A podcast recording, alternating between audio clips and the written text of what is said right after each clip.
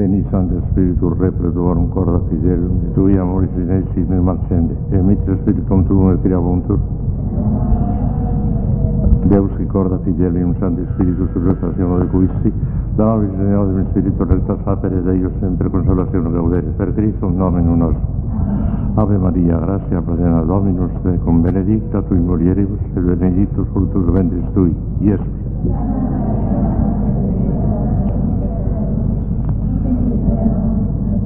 Gloria al Padre, al Hijo y al Espíritu Santo.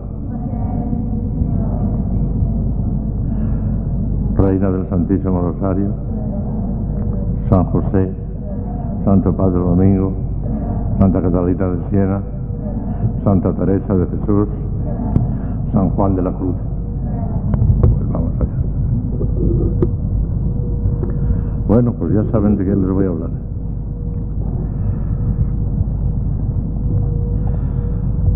Hoy, en plan de introducción, como aperitivo nada más para abrir boca, les voy a hablar de San Juan de la Cruz, de él, del santo, no de su doctrina.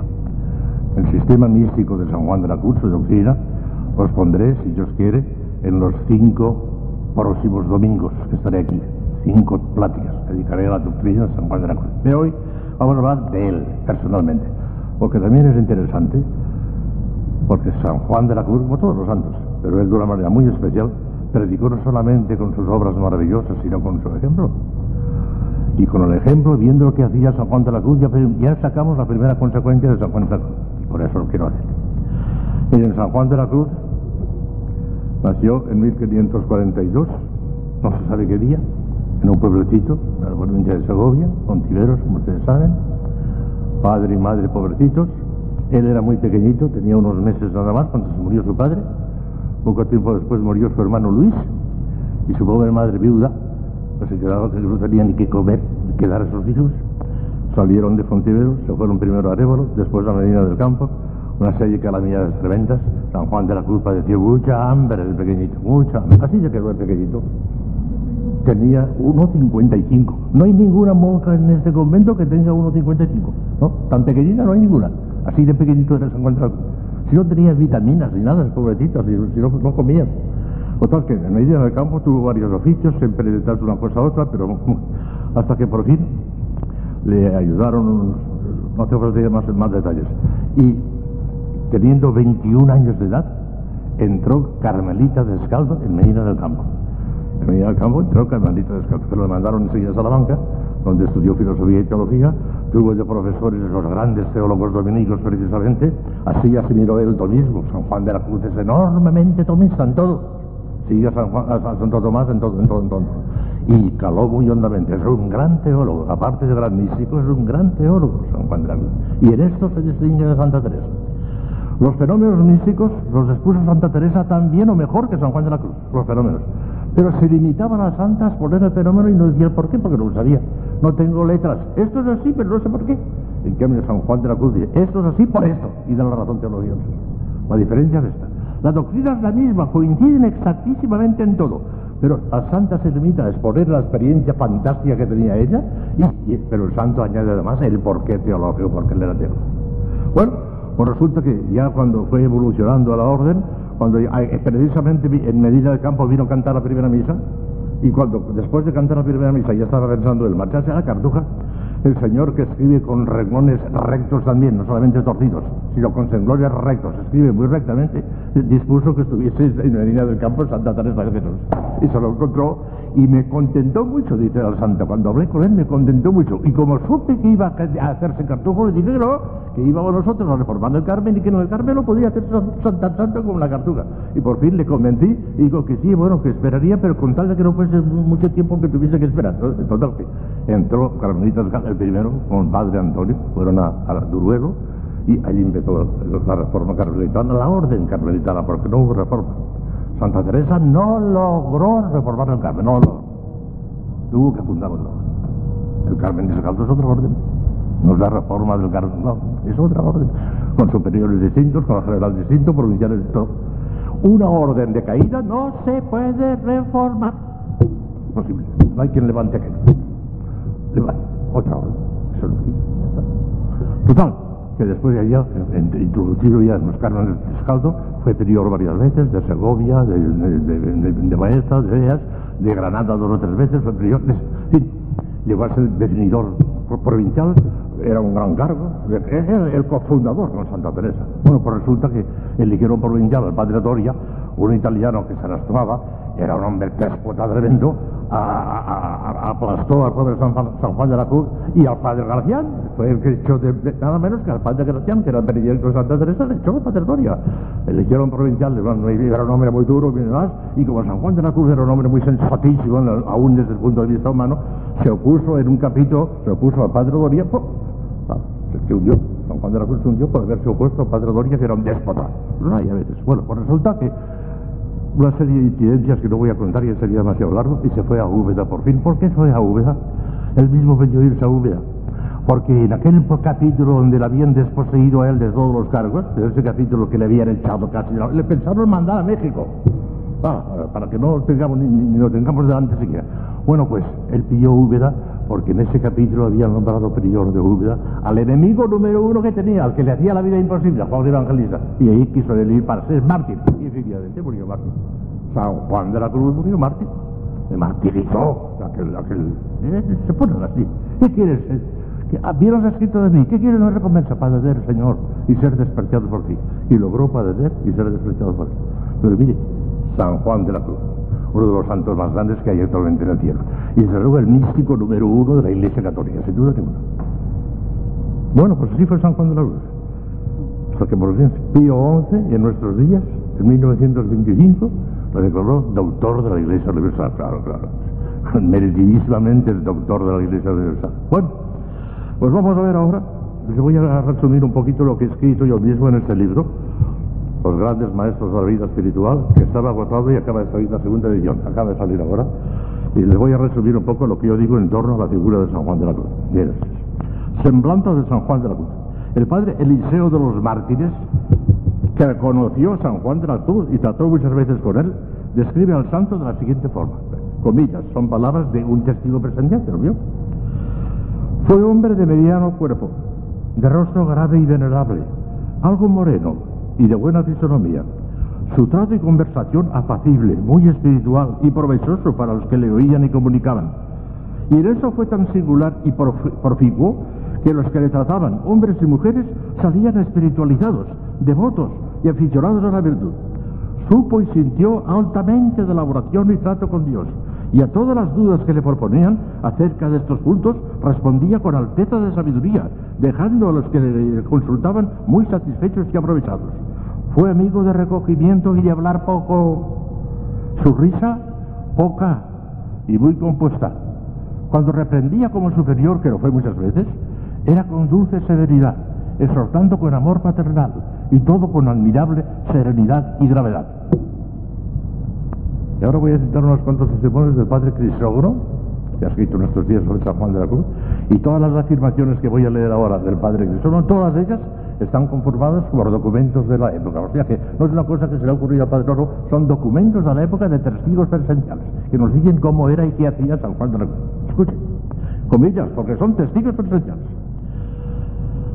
Marco en el comer y en el dormir, castigador constante de su cuerpo en duras y prolongadas disciplinas, víctima de constantes persecuciones que le llegaban al alma, estaba delgado y matilento.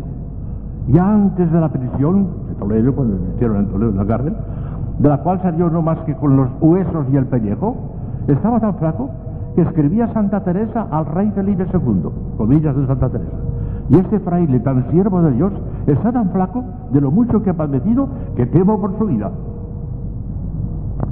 Completaba la humilde figura de Fray Juan un hábito viejo, angosto, corto y burdo, tan grueso que la capa parecía de pelos de cabra y tan burdo que destacó entre los 50 que se vieron en el capítulo de Alcalá. Un solideo o bonetillo de esta peña parda completaba su humilde persona. Un conjunto de excelsas cualidades morales, insistentemente destacadas por los que le vieron con él, daba a su fisonomía ese encanto que no explican los, rasgos, de su rostro. Jamás le vieron airado, impaciente ni descompuesto Nunca decía una palabra más alta que otra, inalterablemente sereno, como si no tuviera pasiones, dueño absoluto de todos los impulsos de alma y cuerpo. Una alegría permanente, aunque suave, sin risas descompasadas, iluminaba constantemente su rostro. Era enemigo de espíritus melancólicos, y cuando veía triste alguno de sus hundidos, le tomaba de la mano, le sacaba a pasear por la huerta o al campo y no le dejaba hasta verle alegre y optimista. Hasta tratando cosas de Dios, le gustaba hacer reír a sus frailes, amenizando sus espirituales conversaciones con cuentos graciosos. Le gustaba contar chistes también.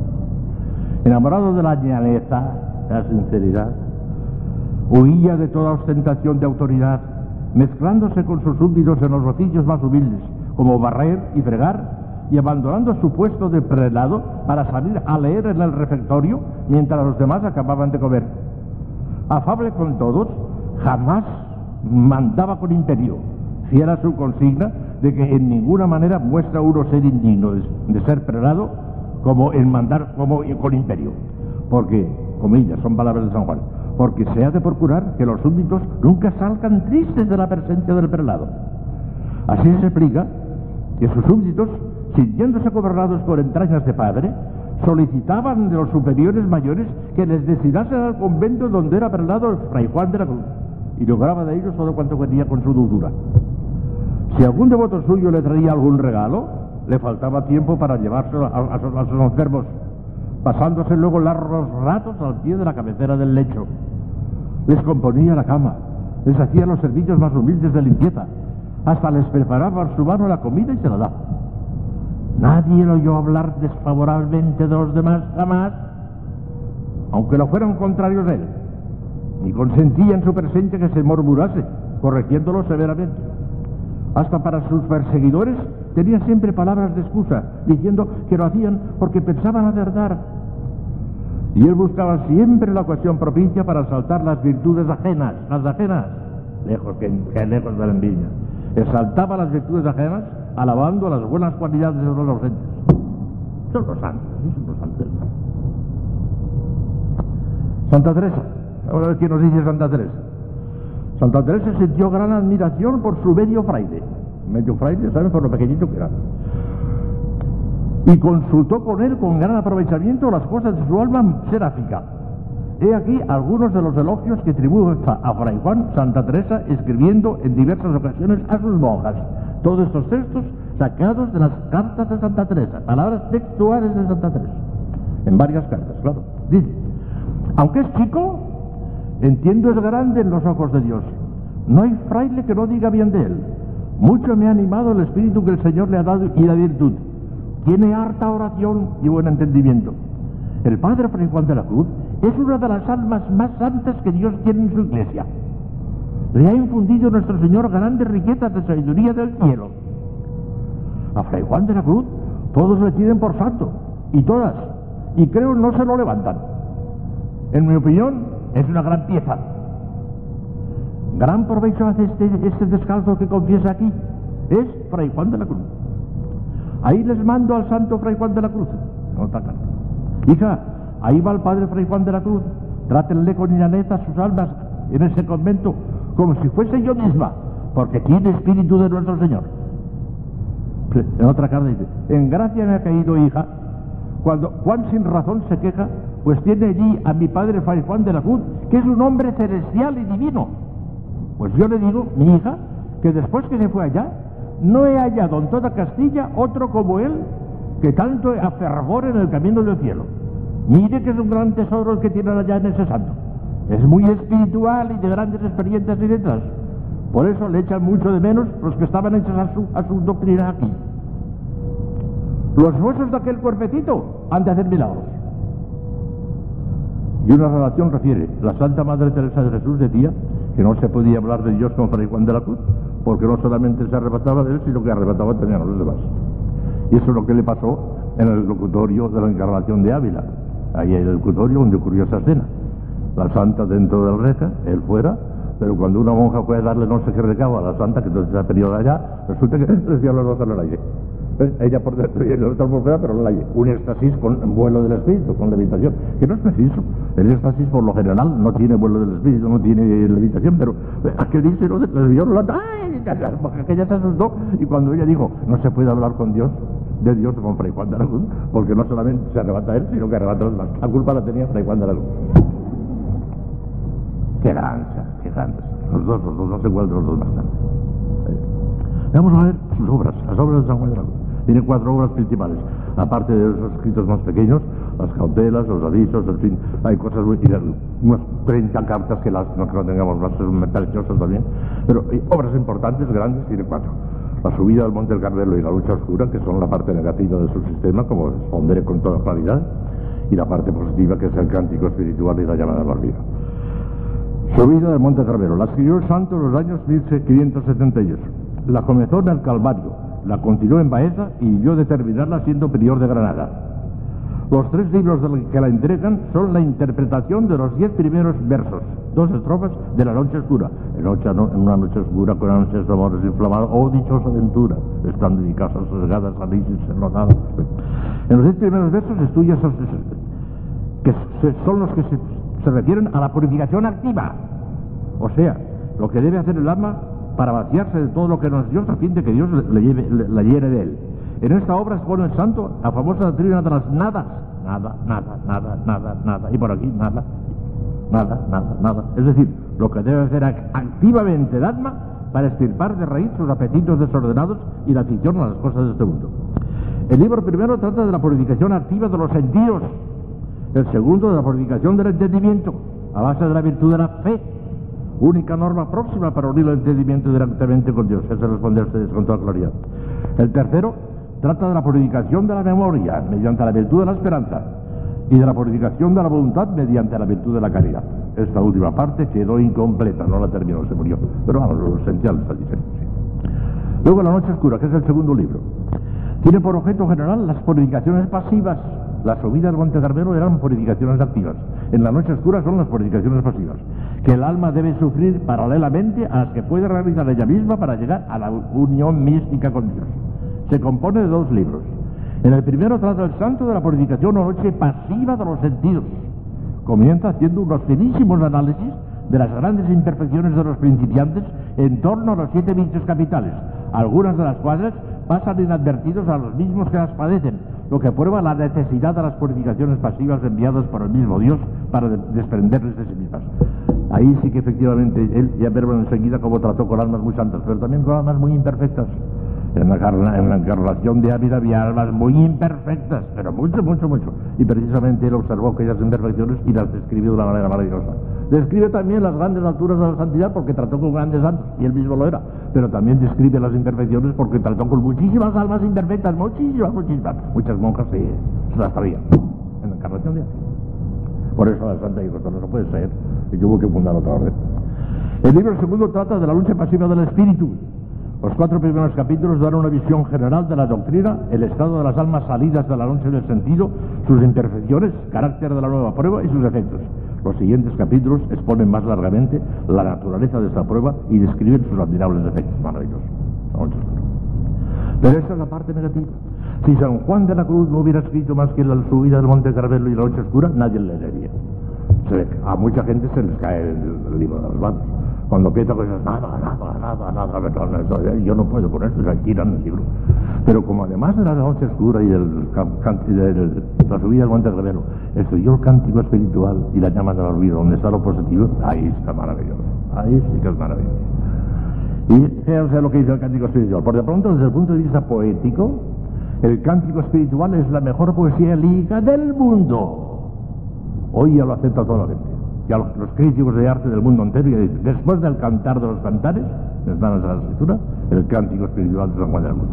La primera poesía lírica del mundo, no de España, del mundo. Una maravilla. Bueno, pues es un sublime comentario a 40 estrofas prácticas, poéticas, compuestas por el mismo santo en la cárcel de Toledo.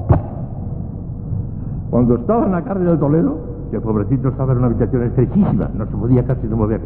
Y había un pequeño ventanuco muy alto, tanto que para leer el breviario, que por fin le permitieron que tuviera un breviario, para que lo suplicó tanto que le trataron el breviario. Pero tenía que ponerse de pie y levantar el libro así, junto a, aquel ventanuco, para, para poder ver, porque, si, estuviese así, con aquella oscuridad, estuvo nueve, nueve meses de pobrecito. No le cambiaron el hábito, ni la ropa interior.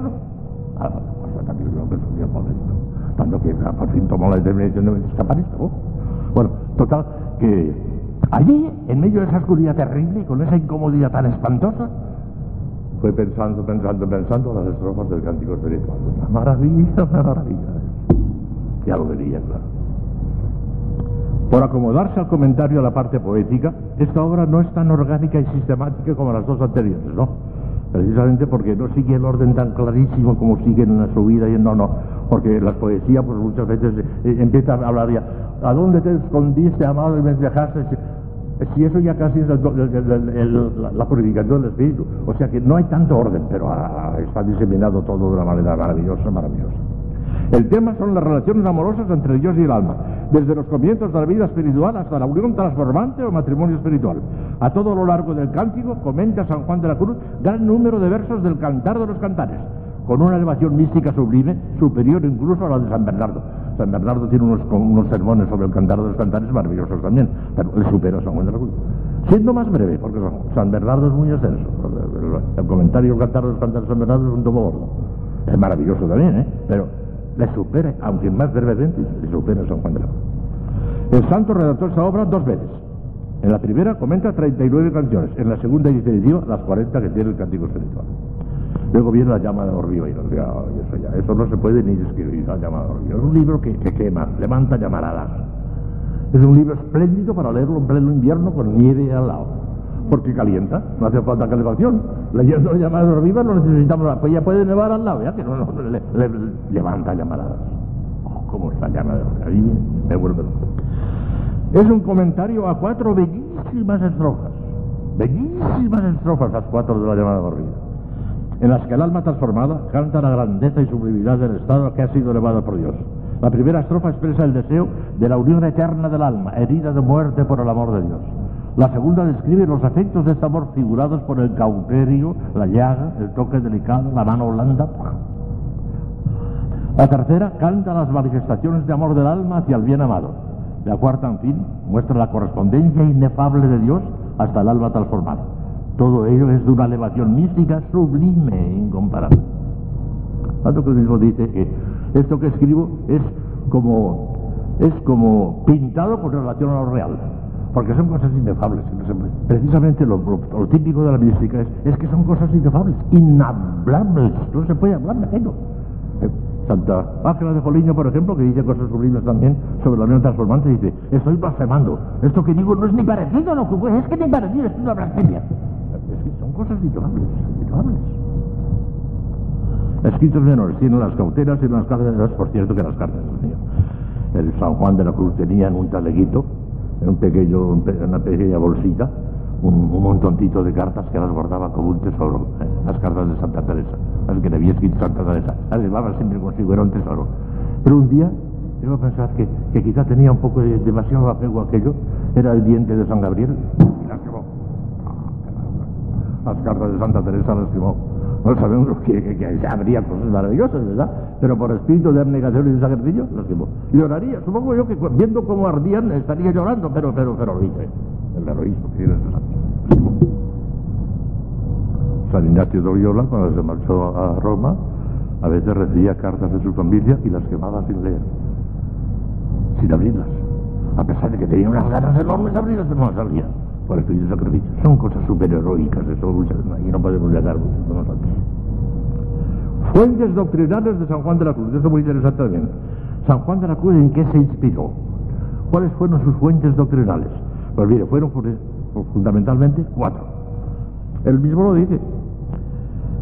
Ni, ni me fiaré ni de experiencia ni de ciencia, mas no dejándome de ayudar en lo que pudiere de estas dos cosas, experiencia y ciencia, aprovechándoles para todo, sobre todo de la Divina Escritura. De manera que son cuatro, aunque dice tres son cuatro porque la experiencia hay que desdoblarla en dos. La Sagrada Escritura, la primera fuente de información de San Juan de la Cruz, la experiencia propia, la experiencia ajena en el trato de esas almas tan grandes, ¿verdad? y también la ciencia adquirida, porque era teólogo, y se aprovechó de la teología. Entonces, pues vamos a ver, la ciencia adquirida. Era un gran teólogo. En Salamanca tuvo, y como le digo, tuvo, tuvo grandes maestros, casi todos ellos dominicos, de primerísima categoría. ¿Y cómo asimiló a Santo Tomás? Que en, Santo, en San Juan de la Cruz no hay ni una sola cosa que se aparte de lo más mínimo de Santo Tomás, solamente hay un detalle pero que se explica por una, por una especie de, para poder ajustar las cosas de otra manera, es que la memoria la fe la pone en el entendimiento como Santo Tomás y como todos los teólogos. La caridad la pone en la voluntad porque ahí es donde está en la voluntad. Pero la memoria la pone él en la, digo, la esperanza la pone en la memoria. La esperanza es de un bien que ha de venir y que estamos deseando, que lo estamos anhelando y por consiguiente es de la voluntad, está en la voluntad, no en la memoria. Pero a él le venía bien, como tenía que hablar de la purificación del entendimiento, de la purificación de la memoria de la purificación de la voluntad, pues le venía bien colocar cada uno una de ellas. Y ahí se equivocó un poquito colocando la memoria, la, la esperanza en la memoria sin decir que lo sería. Pero fin de un detalle, un detalle filosófico de poca importancia. La doctrina es la misma. Y la exegesis, bueno, pues vamos a ver ahora. Su primer biógrafo nos dice que mezclaba entre las materias escolásticas que estudiaba particular lección de autores místicos. En los días de Salamanca hacía particular lección de San Dionisio de la Areopagita, que entonces se creía todavía que era el discípulo de San Pablo y por eso le considera importancia casi como si fuese la Sagrada Escritura. Hoy en día está demostradísimo que es un autor del siglo V y que no es el discípulo de San Pablo. Pero en fin, ahí está. Es que leyó también a San Gregorio, leyó mucho a San Agustín. En las obras de San Juan de la Cruz no hay más que 25 citas ajenas a la Sagrada Escritura. 25 nada más. En tantísimos libros como tanta. ¿eh? No hay más que 25 días. Seis de las cuales son de San Agustín, cuatro o cinco son de Santo Tomás, alguna de San Gregorio, de San, Bernardo también, en el Cantar de los Cantares, total, 25 citas ajenas a la Sagrada Escritura. Todas las demás son citas a la Sagrada Escritura, Santa Vía de Moria, casi de memoria. Dice que también leyó a San Gregorio Magno, a Hugo de San Víctor, a Tomás de Kempis, a Ruiz a Susón y sobre todo a Taulero, nuestro gran taulero, que es el místico quizá más grande que ha habido, el místico teórico, ¿eh? yo no hablo ahora de santidad, el místico teórico más grande que ha habido antes de San Juan Taulero. Y se hicieron tablero, el San Juan se hicieron muchísimo nuestro tablero. Parece que también leyó a San Lorenzo Custellano, a Ricardo de San Víctor, a Dionisio el Cartujano, a Casiano, a Carzón, a Serafín de Fermo, a Osuna, el autor del tercer abecedario que influyó mucho en Santa Teresa, Osuna, a Laredo y finalmente las obras de Santa Teresa. Santa Teresa tenía 27 años más de San Juan de la Cruz y murió muy poco antes, porque Santa Teresa murió el año 82 y San Juan de la Cruz el año 99, nueve años. Pero claro, como ella tenía 27 años más, había vivido mucho más que San Juan de la Cruz y había escrito ya sus obras cuando San Juan de la Cruz tomó el hábito, el, Santa Teresa ya tenía 37 años. Había escrito ya muchas cosas y total que leyó a Santa Teresa, lo dice el mismo, lo dice el mismo San Juan de la Cruz. Y además de leer a Santa Teresa es que la trató muchísimo y tuvo en la experiencia de Santa Teresa encontró cada, cada detalle para la vida espiritual fenomenal, claro. Todas estas influencias en nada disminuyen la profunda original del doctor místico. El santo no pudo ni quiso prescindir del acervo doctrinal que adquirió con sus estudios y lecturas, pero añadió tanto de su propia cosecha que le hizo escalar sin esfuerzo el primer puesto entre todos los autores místicos de la cristiandad. El primero. De la ciencia adquirida. Segundo, experiencia propia. Cuando el místico doctor comenzó a trazar la subida del Monte Carmelo, ya descansaba su alma en la más alta cumbre. Desde esas alturas veía él todos los caminos que allí conducen y las sendas extraviadas que apartan de él. Por eso pudo describirlos de manera tan maravillosa. Sus descripciones tienen todo el realismo de una narración de cosas vistas y sus consejos todo el interés de una experiencia cierta y segura. Muchos lamentan que San Juan de la Cruz no escribiera como Santa Teresa su propia vida, es cierto que no escribió su vida externa, pero sí su vida íntima. Sus libros son indudablemente la historia de su vida. Él era él, sus libros. De manera que experiencia propia que la tenía tremenda. Un hombre celestial y divino, llegó a decir Santa Teresa, como hemos leído antes. Pero además de experiencia ajena. Ah, esto es muy importante también. Cuando San Juan de la Cruz redactó sus obras, no solo se hallaba ya él en la cumbre del Monte Santo, y veía el camino que él había seguido para escalar aquellas alturas, sino que había visto también caminar por otros senderos a otras muchas almas, y él mismo les había tendido la mano para ayudarlas a subir. San Juan de la Cruz fue toda su vida de descalzo director de espíritus. desde Duruelo hasta Úbeda donde murió. Nada le ayudó a esto tanto como la dirección del espíritu de Santa Teresa, que por los días en que la dirigió San Juan de la Cruz andaba ya por las últimas moradas de su genial castillo. Dada la penetración del santo y la exuberancia de la vida mística de la santa, el gran maestro debió de hacer preciosas experiencias y recoger un gran caudal de noticias y observaciones que llevó después a sus libros como rica cosecha de aquel campo ubérrimo de favores celestiales. Relaciones del tiempo han conservado las discretas probaciones que el santo hacía de la Madre Teresa, la trataba con mucha dureza, la probó muy duramente a Santa Teresa. Ay, por ejemplo, el, detalle de, la, de la forma, a Santa Teresa le gustaban mucho las formas grandes. En los conventos carmelitas, pues ellos tienen aquí una forma bastante grande, ¿verdad? Pero en los carmelitas también tienen unas formas tremendas, porque gustaban hacer Santa Teresa. Pues San Juan de la Cruz que se veía eso un día, había de dar la comunión a Santa Teresa, delante de ella, cogió la forma y la partió por la mitad. Y nuestro, mira, eso le valió a Santa Teresa una aparición de nuestro Señor. Nuestro Señor se le apareció, no te vas y de ti no, te, no me apartará nadie. O sea que salió ganando Santa Teresa, ¿verdad? Porque se le apareció el Señor para tranquilizarla, pero santo la quiso mortificar y le dio medio cosa. A pesar de que la quería entrañablemente, ¿eh? pero sabía que así. Esa crueldad santa de los santos es para hacer los santos los demás. La santa le pagó sus amorosas crueldades diciendo que no había encontrado tan buen director en toda la cantilla, como lo ha dicho antes. Al mismo tiempo que San Juan de la Cruz veía en el alma de Santa Teresa los efectos de un amor intenso y advertía los movimientos de un espíritu que vivía ya en las alturas de un misticismo soberano, observaba en las monjas de la Encarnación los comienzos de una vida espiritual empobrecida, que lucha con aficiones y apetitos desordenados y envidiejas y cosas que había allí, empobrecida, que lucha con aficiones y apetitos desordenados, que, que vence unas veces y otras vencida para tornar con nuevo brillo a la pelea. Un día, pobrecito, entró en una encarnación, le confesaron monjas, se encontró la pobrecita hermana de obediencia con los pies completamente descalzos, sin, sin, sandalias ni nada, en Ávila, con un frío terribilísimo, pero que se, se, se, de los, de los ojos de lágrimas de aquello, y al salir de la clausura compró unas alpargatas y le dijo, póngase esas alpargatas. Pobrecita. Ah, sí era. Y había unas señoronas que eran de grandes familias, que recibían todos los días una comida espléndida, banqueteaban fantásticamente, en encarnación. Y aquella pobrecita con los pies en el suelo. Eh, podía ser eso. Y por eso Santa Teresa dijo, esto no puede ser, y fundó otra orden. Aquello no se podía reformar. Vaya usted a decirle a la de los banquetes que tiene que ayudar. no, no, no, eso no se puede reformar. Están ya torcidos, son, son almas torcidas. No hay nada que hacer ahí. Hay que fundar otra orden.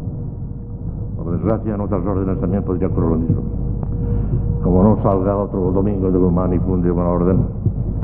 Al mismo tiempo que San Juan de la Cruz veía, estas imperfecciones de la encarnación. Aquí aprendió el maestro lo que cuesta al alma abrigarse de los apetitos, que la cansan, la atormentan, oscurecen, ensucian enflaquecen. Son las cinco cosas que él dice. Pero aquí vio también cuánto puede un, un constante y tenaz esfuerzo por la virtud. Aquellas monjas, amigas del locutorio, y la amena charla con deudos y conocidos, llegaron a olvidar el camino del torno y vino a ser la oración regalada ocupación del alma. Aquí debió de concebir San Juan de la Cruz la idea del primer libro de la vida. Claro, en la época que yo fue priora Santa Teresa, después de haber fundado ya el Carmelo de Estado, y que puso de, confesor a Juan de la Cruz, ella de priora y San Juan de la Cruz del confesonario, hicieron una revolución tremenda, ¿eh? pero después cuando ya se tuvieron que... aquello volvió a dejar también otra vez. Además de la Santa Madre dirigió San Juan de la Cruz otras muchas almas elevadas como, eh, como Santa Teresa, entre ellas la de Ana de Jesús, que era una otra segunda Teresa de Jesús. Fue la que fundó la que el Carmelo descalzó en, en, en, Francia. Y de Santa Teresa y una figura colosal, Ana de Jesús. Miren si era colosal, que el padre Báñez, el gran teólogo Báñez, un día en la cátedra de Salamanca, expuso una doctrina teológica de gran altura y después que la expuso con argumentos teológicos aplazantes, y la dejó demostrada, dijo, y por mi parte si no tuviera otro argumento para pensar que las cosas son así, que saber que así lo siente y así lo experimenta Ana de Jesús, eso me Porque el místico no sabe teología, pero la vive, es una teología divina que es mejor que la otra, porque la otra puede estar incluso equivocada, podemos confundir una cosa con otra, pero el místico que, la vive, que vive la vida auténtica de una, y no hay equivocación ninguna. Es más teólogo que teólogo, claro. Y Santo Tomás era más teólogo como místico que, como teólogo, sin duda ninguna. Porque efectivamente cuando encontraba alguna dificultad, pues iba de rodillas al Santísimo y allí le pedía al Señor que le, iluminase y demás. O sea, que era más místico que teólogo. Muchos debieron aprender el santo del trato y dirección de almas tan grandes Y por último, y termino ya. Hoy me he pasado de la raya, pero en importa. Termino ya. La principal fuente de información, he dicho que eran cuatro, la primera hemos dicho que era su ciencia adquirida como teólogo, su experiencia personal, la experiencia de los demás y, por último, y la principal de todas, la Sagrada Escritura. La fuente principal de inspiración del sublime doctor místico la constituye sin duda alguna la Sagrada Escritura. Él mismo asegura en el prólogo del cántico que no, comillas, no pienso afirmar cosas sin que con autoridades de la escritura divina vaya confirmado y declarado. San Juan escribía como teólogo, y es bien sabido que en teología el argumento fundamental y decisivo es el que procede directamente de la Sagrada Escritura, de la Divina Revelación. Es cierto que muchas de las interpretaciones bíblicas de San Juan de la Cruz no resisten el análisis científico de la exégesis moderna. Bendito sea Dios. La exégesis de San Juan de la Cruz no vale hoy. Porque la exégesis de hoy resulta que no es más que filológica. A ver, ¿qué, qué significa esta palabra? Le dan 40 vueltas a la gramática y a la filología, pero nada más no le sacan el jugo. San Juan de la Cruz no sabía gramática ni filología, eso no le interesaba la cosa. Le daba el sentido místico que lo descubría. A través de los dones del Espíritu Santo, sobre todo de entendimiento y sabiduría, descubría el sentido oculto de las Sagradas Escrituras y le da un sentido místico fenomenal que los exégetas de hoy se ríen de eso. Pero San Juan de la Cruz se reiría carcajada de los exégetas de hoy. Bendito sea Dios que no sabía nada de las exégesis de ahora porque si hubiera sabido la exégesis ahora no tendríamos ese tesoro místico tan enorme que tenemos en esos libros. Tenemos ese tesoro místico porque no sabía la exégesis de ahora, porque no le interesaba la exégesis de ahora, porque no le interesaba más que la exégesis del Espíritu Santo. Oh, feliz culpa. Aquí sí que podemos decir, oh, feliz culpa. Qué bien, que no sabía nada de lo que viendo, no sabía de tal Las Sagradas Escrituras se las sabía de memoria. Tanto, no tenían su lecenda más que la Biblia, la Biblia nada más. Si alguna vez leía algún libro, que sí leía, hemos dicho antes los libros que leía y demás, iba a la biblioteca del convento, leía lo que sea, después lo devolvía. Pero en su celda no tenía más que la Biblia, nada, la Biblia, el bibliario, nada más. La Biblia, el bibliario, no tenía más libros, no sacaba todo ahí. Y digo, ¿por qué no tiene usted más libros? Pero si lo encuentro todo en la Biblia, lo encuentro todo allí, ¿para qué necesito más? lo encuentro todo allí. Y lo encontraba bajo la luz del Espíritu Santo. Este fue San Juan de la fue el gran maestro yo les responderé, me parece que con mucha claridad, porque si no tienen ideas muy claras, incluso filosóficas y sobre todo teológicas, a San Juan de la Cruz no se le entiende. Mucha gente yo digo, no, no, no, yo no, lo dejan, es porque no lo entienden. A ver si luego yo hacerles entender con claridad el pensamiento de San Juan de la Cruz, tanto en el aspecto negativo como en el aspecto positivo.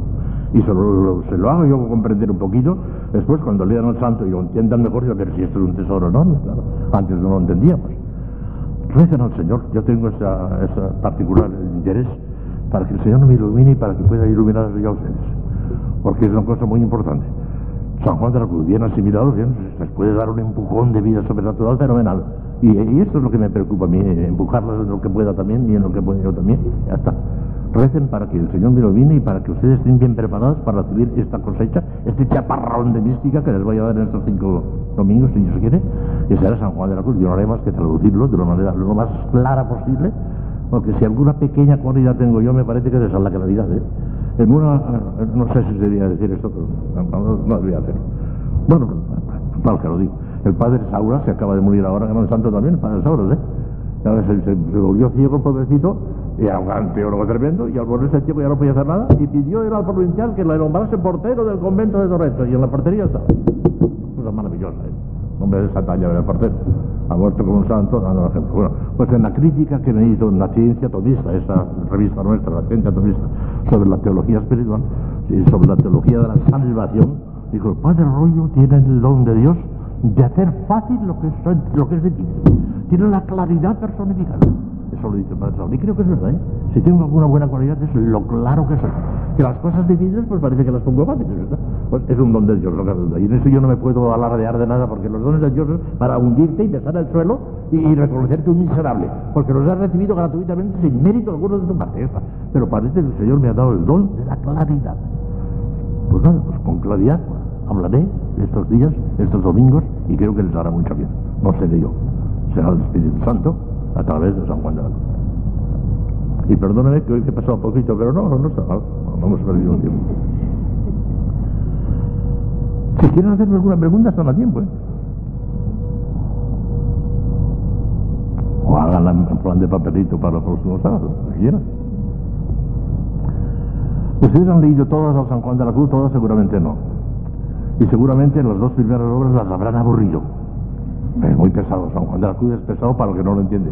Para el que lo entiende, pero qué maravilloso esto, qué bien dicho está, y qué, qué fantástico, la palabra exacta.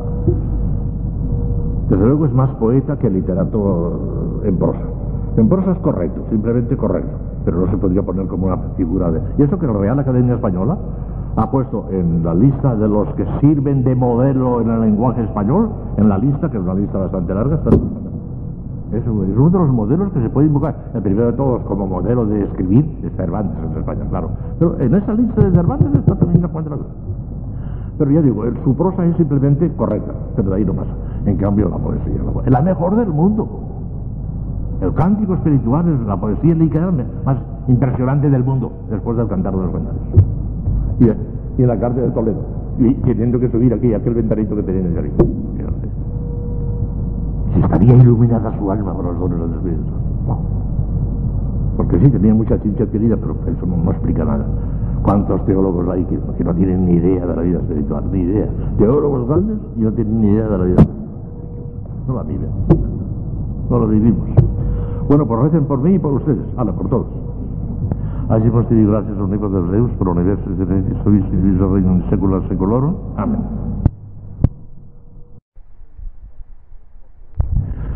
Porque voy a empezar a explicarles el sistema místico de San Juan de la Cruz, que es sencillamente una maravilla.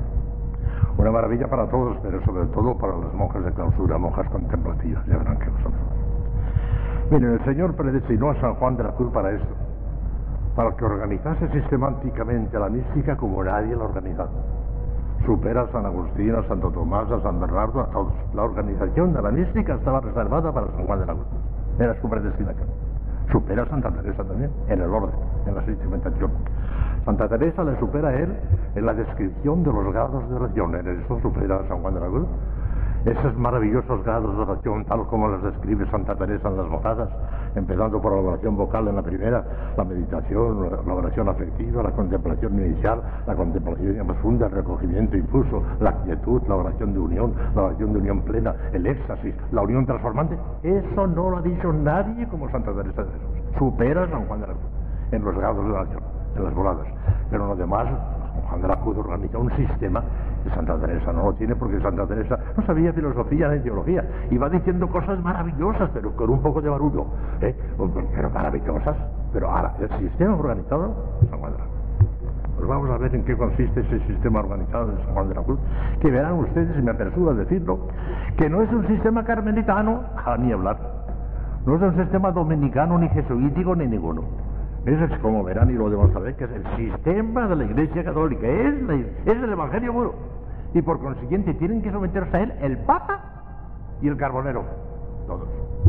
El que quiera santificarse no tiene otro camino más que el sistema místico de San Juan de la Cruz, que es precisamente el sistema místico de la Iglesia Católica Apostólica Romana. ¿Lo verá? Lo voy a demostrar. El Papa y el Carbonero, todos. ¿Ya verán? Miren, San Juan de la Cruz parte de un principio fundamental. Las grandes inteligencias tienen pocos principios, pero fundamentalísimos y saben sacar las consecuencias hasta el último detalle. Miren si tienen pocos que el Eterno Padre, el Padre Celestial, no tiene más que una sola idea. Solamente que esa idea es infinita, es el verbo. Pero no tiene más que una sola idea. Y en esa idea infinita que es el verbo lo ve absolutamente todo. Los grandes genios tienen pocas ideas. Santo Tomás arranca todo el dogma de una sola idea. Era un ángel también Santo Tomás. Bueno, San Juan de la Cruz arranca toda la vida espiritual de un solo, de un solo principio. De. Y verán ustedes, se lo voy a mostrar a ustedes, como de ahí sale todo, todo, todo, todo, todo, todo. Siempre tiene en cuenta el principio, siempre vuelve a él. En las cuatro obras vuelve siempre al principio fundamental. Claro, es lo que informa y lo que da, lo que da unidad y consistencia a todo el sistema, ese principio. Ese principio es este. Dios lo es todo. Y la criatura es nada. Ese es el principio fundamental del segundo. Ahí a Dios lo es todo. Y la criatura es nada. ¿Dónde aprendió eso San Juan de la Cruz? Lo aprendió en la Sagrada Escritura. Les decía el primer día cuando les hablé de él, de su persona, que en su celda no tenía más que la Sagrada Escritura. Él no la bebía, él sacaba toda la Sagrada Escritura. Y en la Sagrada Escritura, en el Antiguo Testamento ya, en el libro del Éxodo, ya en el Antiguo Testamento, Dios nos, dice, yo soy el que soy. O sea, la plenitud total del ser. Dios es el todo. Yo soy el que soy significa, yo soy todo. Y el mismo Cristo, por si algo faltara, cuando repitió esas palabras a Santa Catalina de Siena, añadió la segunda cosa. Yo soy el que soy y tú eres la que no eres. Y ahí está todo. Ahí está todo San Juan de la Cruz. El esquema es Inmediatamente, como Dios es todo y la criatura es nada, saca San Juan de la Cruz dos tremendas consecuencias enseguida. Luego, si la criatura es nada, hay que rechazar la nada, porque mientras estemos en la nada, estaremos en la nada, y de ahí nos saldremos, y no podremos llegar hasta Dios. O rechazamos la nada o no llegaremos jamás a Dios. Y ahí tienen la sobrita del Monte Carmelo y la Monte Oscura, las dos obras negativas. Y bueno, pero no se trata de quedarnos en la noche tenebrosa de la nada, eso no puede ser. Entonces, que como la idea de San Juan de la Cruz es llevarnos hasta la unión transformante, la idea que, fundamental de San Juan es llevarnos hasta la unión transformante. El principio fundamental es lo que acabo de decir, pero su finalidad, la idea que tiene es llevarnos a la unión transformante. Y esa unión transformante demuestra como dos y dos son cuatro que el medio próximo, inmediato, adecuado, el único posible para llegar a la unión transformante, por parte de la inteligencia, la fe, y por parte de la voluntad, la esperanza y la caridad. Y no hay otro. Y te lo demuestra como dos son cuatro. De manera que si queremos llegar a la unión transformante, a la cumbre de la vida contemplativa, al matrimonio espiritual, hay que hacer dos cosas.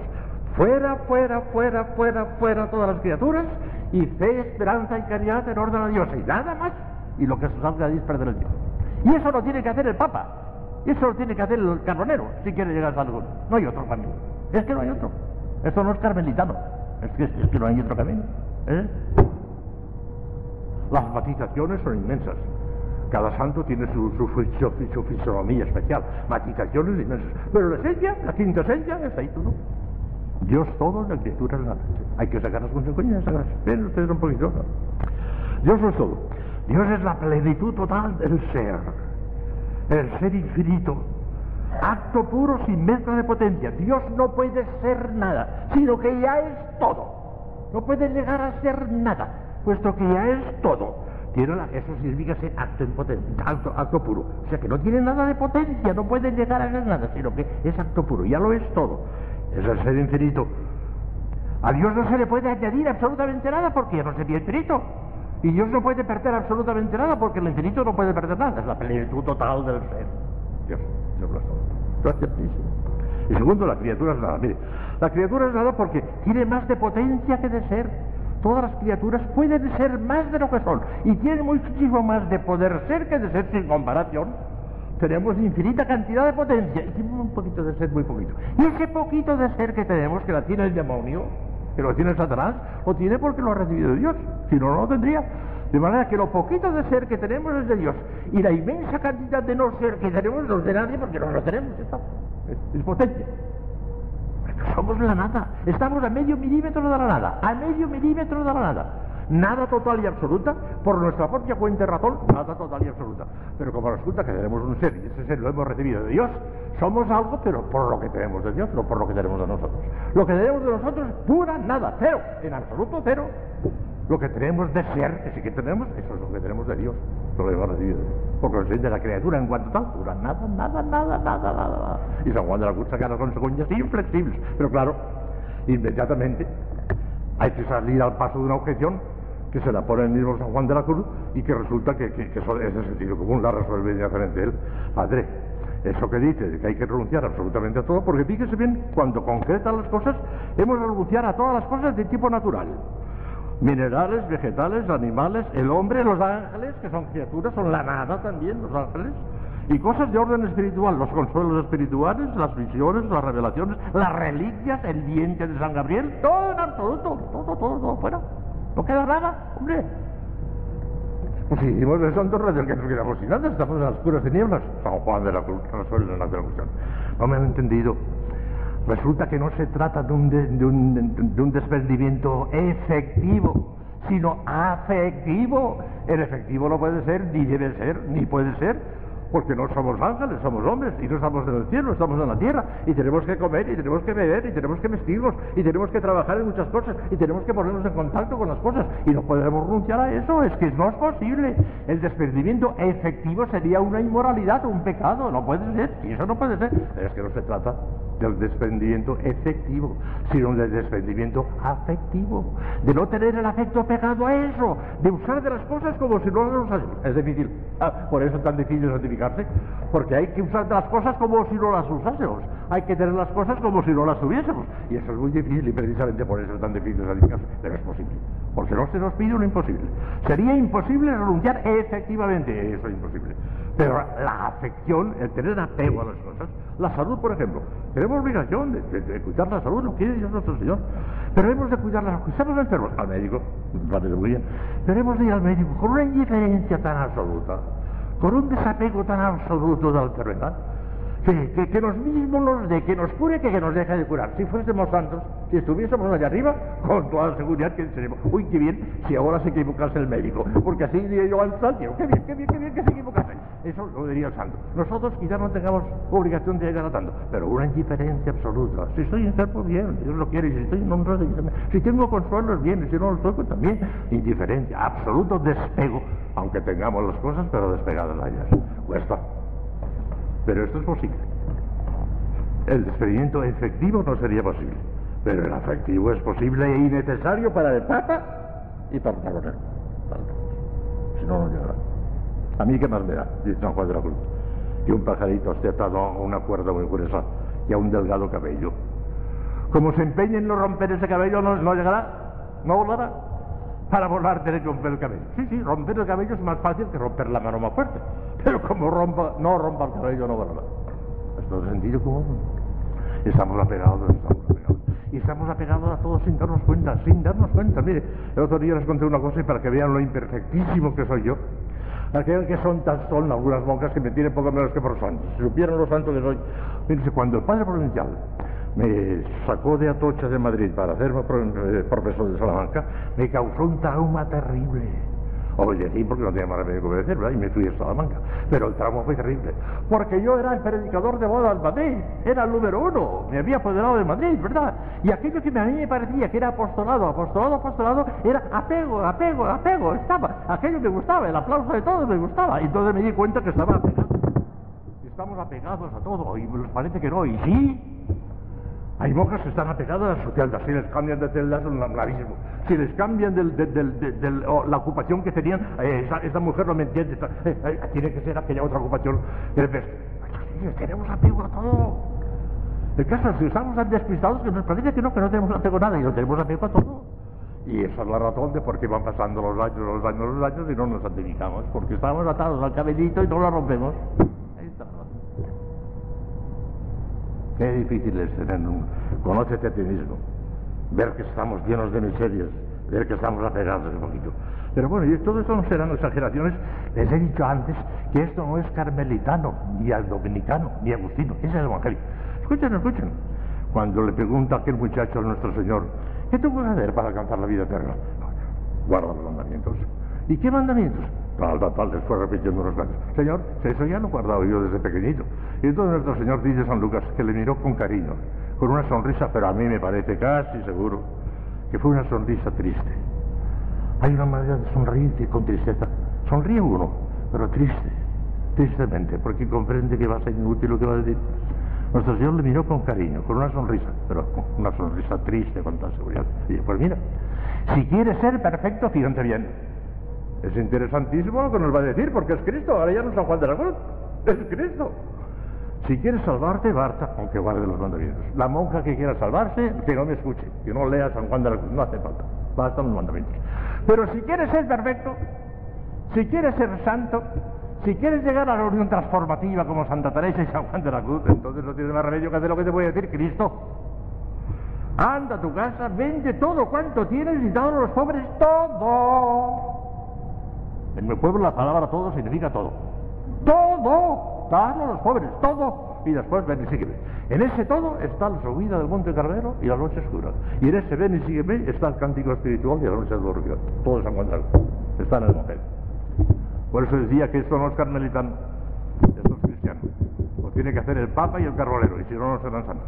Se puede salvar el Papa y se puede salvar el carbolero, pero como no entren por este carril, no serán santos. Aunque les canonicen, que ahora canonizan a gente que yo no sé si son santos del todo, pero pues canonizan. Pero cierto es que para llegar a la unión transformativa hace falta esto, aunque sea Papa, aunque sea carbolero. Y si Miren si se puede. El esquema, el mapa mundi de todo el sistema de San Juan de la Cruz, ya lo dieron ahí. Dios lo es todo. La criatura es nada, luego fuera la criatura, luego unión con Dios. ¿Cómo se une con Dios? El entendimiento por la fe, hasta llegar a esa fe vivísima, que ya no es fe, sino que es vida de fe, como hemos dicho. Luego la voluntad, mediante la esperanza y mediante la caridad. La esperanza, que llega el momento que es ya una plena posesión casi, un día se estaba muriendo Sor Isabel de la Trinidad, y entonces su madre priora le preguntó, ¿esta caridad está deseando mucho el cielo? ¿Está pensando en el cielo? Y la santa, que era una santada, Sor Isabel de la Trinidad, siento la nostalgia de la patria, dijo porque mi Padre es el cielo. Pero en cuanto a poseer a Dios, que es lo que, es el cielo, lo tengo ya tan íntimamente dentro de mí que casi me llegó a ir al cielo de hoy. El colmo de la esperanza cristiana que era ya la posesión, ya no era esperanza de poseer, ya era posesión. Luego, la caridad hasta el colmo, la caridad hasta colmo. No solamente en el sentido de evitar cualquier pecado mortal y veneno, sino un ardor tan grande que ya deja de chisporretear, ya se ha convertido en una brasa. Los santos son una baraza tremenda. Hasta ahí hay que llegar. Y se llega por la fe, por la esperanza y por la, por caridad. Por la fe, el entendimiento. Por la esperanza y la caridad, la voluntad. San Juan de la Cruz se equivocó en eso, pero una cosa que no tiene importancia. Que pone la esperanza en la memoria, no puede ser. Pero eso es lo de menos, un detallito filosófico que no importa. Es un sistema, se mantiene intacto.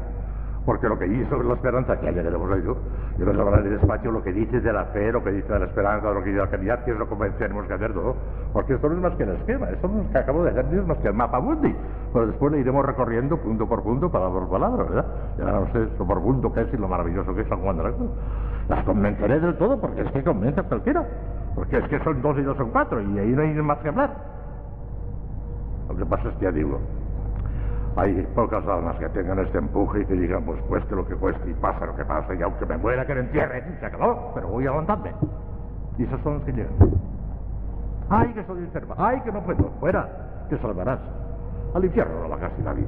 Además las monjas, feas y viejas como son la mayoría, si no les quieren al infierno, no irán al infierno. Pero santificadas, hasta que no renuncian a todo, hasta la visa, hasta la vida, hasta la enfermedad, todo. Y hay monjas que de ninguna manera renuncian a eso. Pues no quedarán. Tú lo que hiciste, fraile Mostén, tú lo que hiciste, tú te lo den. Ya está. Sí, sí. Bueno, el esquema ya está.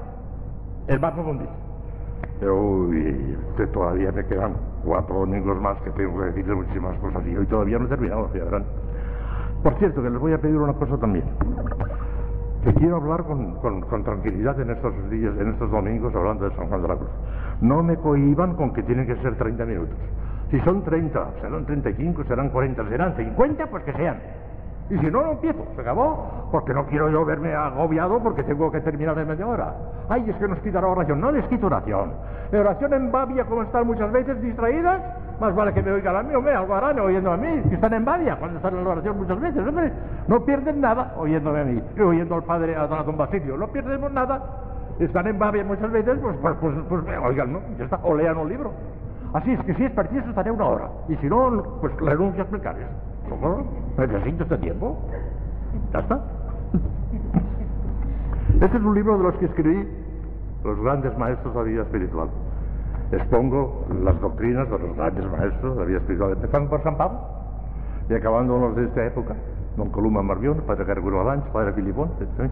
Todos. Y como es natural, estudio ampliamente San Juan de la Cruz, Dios Santa Teresa, claro, lo estudio ampliamente. Ha salido ahora la segunda edición, que se había agotado, y es un libro que ha hecho. A mí me parece que es de los mejores que existe. Después de la teología de perfección, quizás sea el mejor, porque expongo la teoría de todos los grandes maestros de San Agustín, de San Bernardo, de San Francisco, de, de todos los grandes maestros del mí. Bueno, pues San Juan de la Cruz. Les voy a decir lo que digo sobre el sistema místico de San Juan de la Cruz, que es sencillamente lo que les acabo de decir, pero que ahora verán cómo lo digo, con qué claridad y lo mismo. Voy a repetir lo que les acabo de decir. San Juan de la Cruz reduce todo su sistema místico a solo dos principios fundamentales, o mejor, quizás sería más exacto decir que en realidad se reduce a un solo principio, del que saca inmediatamente dos tremendas consecuencias. El principio fundamental único es este. Dios es todo, la criatura nada. De donde se desprenden con lógica inevitable dos grandes consecuencias. Luego es necesario desprenderse totalmente de las criaturas, son la nada. Luego hay que unirse íntimamente con Dios, porque es el todo.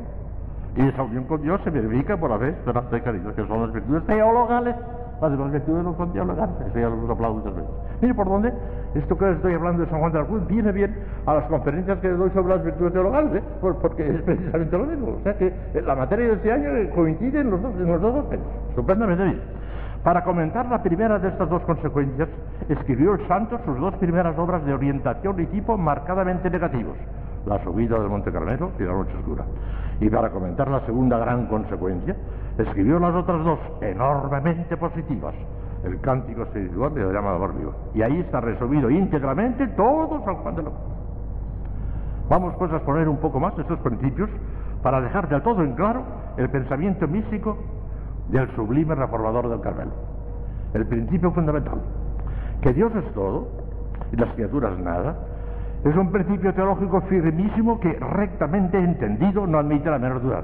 Digo rectamente entendido porque se le podría entender mal también. Los panteístas dicen que todo cuanto existe es Dios. Estas rejas, Dios, yo soy Dios, todo lo que existe es Dios. Dios no es la persona, Dios es todo cuanto existe. Una herejía terrible el panteísmo. Eso no se puede aceptar. Decir que Dios es todo porque todas las cosas son Dios es panteísmo. Eso es una herejía, eso no se puede decir. Por eso digo que hay que entenderlo rectamente, eso es que Dios es todo. Dios es todo en el sentido de que es el Dios perfectísimo, el acto purísimo, el acto infinito. En ese sentido sí, pero en cuanto que sea todas las cosas, eso es panteísmo, eso, no se puede decir, eso es herejía. Por eso digo, rectamente entendido ese principio no admite la menor duda. Es la Sagrada Escritura donde Dios se da a sí mismo un nombre misterioso que supone la plenitud del ser. Yo soy el que soy. Éxodo 3.14. Y el mismo Dios, hablando Santa Caterina de Siena, le dijo expresamente, yo soy el que soy y tú eres la que no eres coincide exactamente con la forma de San Juan de la Cruz. Dios es todo y la criatura nada. Claro, es, es preciso entender correctamente este gran principio porque en sentido panteísta sería completamente falso. Con él se quiere expresar, más bien, la infinita trascendencia de Dios, en cuya comparación las criaturas son como si no fueran. En este sentido es completamente verdadero y fecundísimo en consecuencias prácticas. Primera consecuencia, desprendimiento afectivo de todo lo creado, de todo, incluso de las cosas espirituales, incluso del diente de San Gabriel, de todo, en absoluto. Si Dios es todo y la criatura nada, la primera consecuencia se impone con lógica irreprochable.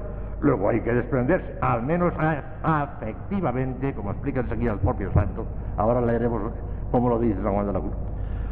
Hay que desprenderse afectivamente de todas las cosas creadas si queremos allegarnos íntimamente al Creador. Y aquí el inflexible y vigoroso razonamiento del místico doctor, comillas porque habla San Juan de la Cruz.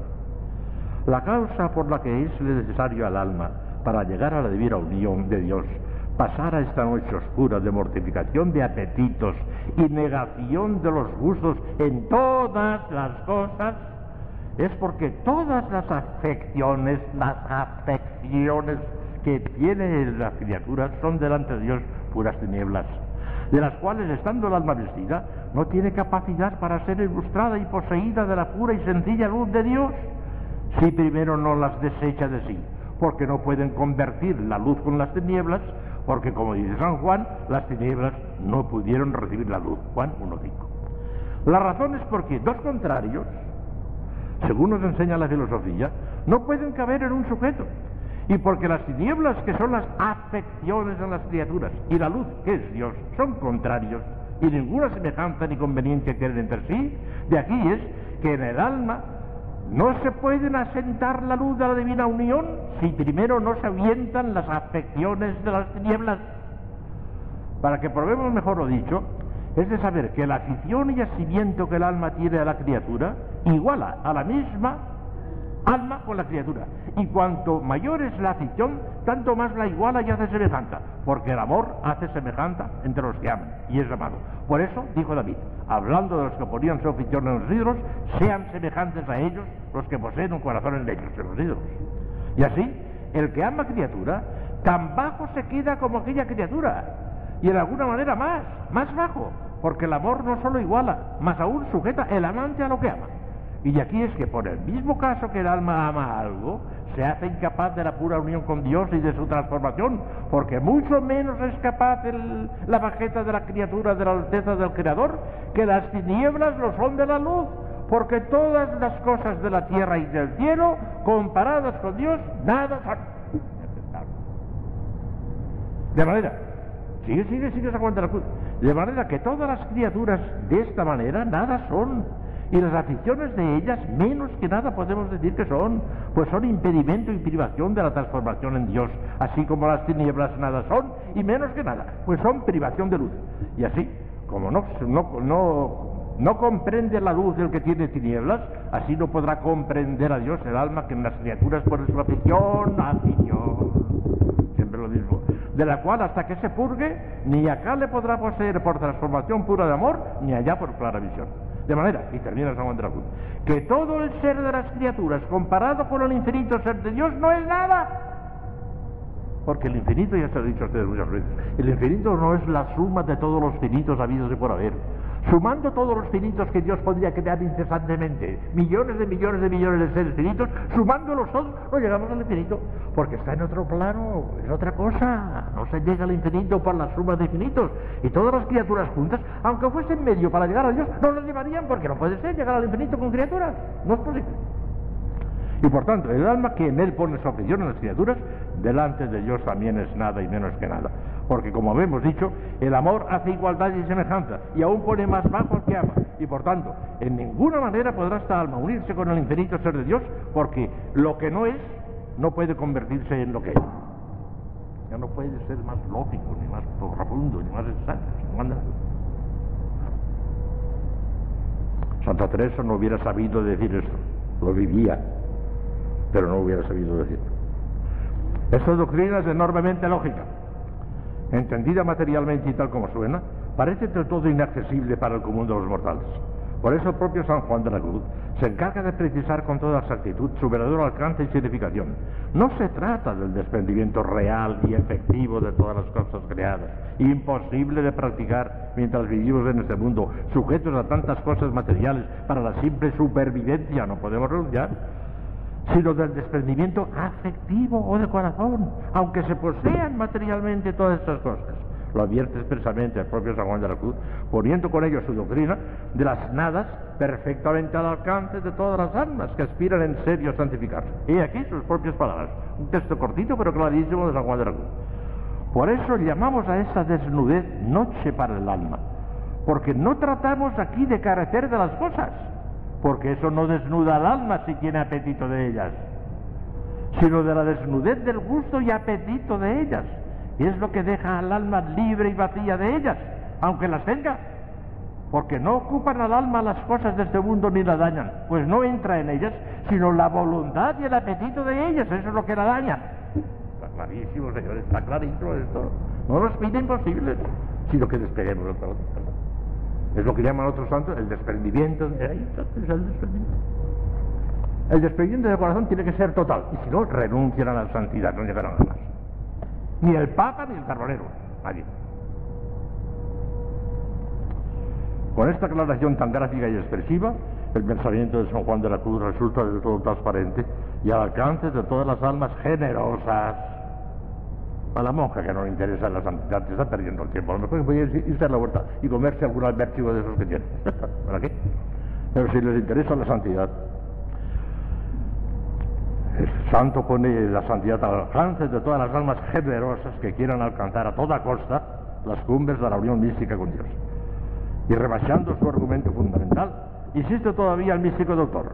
Voy a leer otro parrafito y voy a terminar ya para no cansarles demasiado. Por tanto, es suma ignorancia del alma pensar que podrá pasar a este alto estado de unión con Dios si primero no vacía el apetito de todas las cosas naturales y sobrenaturales que le puedan impedir visiones, revelaciones, consuelos, para, para, para, para todo. Según adelante declararemos, pues es suma la distancia que hay de ellas a lo que en este estado será, que es pura transformación en Dios.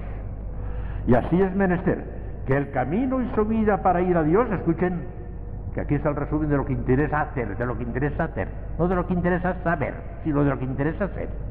Y por eso, y así es menester que el camino y su vida para ir a Dios sea un ordinario cuidado de hacer cesar y mortificar los apetitos. Y tanto más presto llegará el alma cuanto más prisa en esto se diere. Mas hasta que cesen no hay llegar, aunque más virtudes ejercete, porque le falta conseguirlas con perfección lo cual consiste en tener el alma vacía y desnuda y purificada de todo apetito. A exponer esta primera gran consecuencia de su principio fundamental, el todo es Dios y la nada de las criaturas, dedica San Juan de la Cruz, como hemos dicho, sus dos grandes obras de tipo negativo, la subida del Monte Carmelo y la noche oscura del alma. Con todo lujo de detalles, va describiendo en ellas el trabajo del alma para desprenderse afectivamente de todas las cosas creadas. Purificación o noche activa de los sentidos y de las potencias del alma descritas en la subida, y la purificación o noche pasiva de ambas cosas, realizada por Dios en el alma, que describe con toda clase de pormenores en la noche oscura. Imposible recoger aquí, ni siquiera en resumen, el contenido magistral de esas dos grandes obras sanjuanistas de tipo negativo es preciso leer en su original. Por hoy nada más. Ya verán ustedes cómo concretaremos lo que hay que hacer en torno a la fe, en torno al, primero en torno al desprendimiento. El próximo domingo les hablaré hasta dónde y cómo tenemos que hacer el desprendimiento, la primera parte negativa. Y después les hablaré de cómo hay que unir la fe, el entendimiento por la fe, de cómo hay que unir la voluntad por la esperanza y la caridad, siguiendo San Juan y después nos asomaremos al abismo insondable de la unión transformativa, de la unión con Dios transformativa en la llama de vida, que eso vuelve loco uno. Como ven, esto es espiritual, me parece a. Insisto y quiero que quede bien claro que esto no es, no es espiritualidad carmelitana, es espiritualidad cristiana. ¿Y se somete a ella el Papa y el Carbonero o no llegará? Porque no hay otro camino es el de las Sagradas Escrituras, es el de Cristo. Nos lo dice Cristo también. Ya Cinco minutos he pasado, no, ha sido tanto, no ha sido tanto. Ven Espíritu Santo, llena los corazones de tus fieles, infunde en ellos el fuego de tu amor. Envía tu Espíritu y serán creados. Deus que corda fidelim santi Spiritus illustrazione de Christi, Donovic ne odem spiritu recta sapere, ed eius semper consolazione gaudere, per Christum Dominum nostrum. Ave Maria, gratia plena, Dominus tecum, benedicta tui mulieribus, et benedictus fructus ventris tui, Iesus. Santa Maria, Mater Dei, ora pro nobis peccatoribus, nunc et in hora mortis nostre. Amen. Gloria al Padre, al Hijo y al Espíritu Santo. Principio, ahora y siempre, por los siglos de los siglos. Reina del Santísimo Rosario, San José, Santo Padre Domingo, Santa Catalina de Siena, Santa Teresa de Jesús, San Juan de la Cruz, Santa Teresita del Niño Jesús.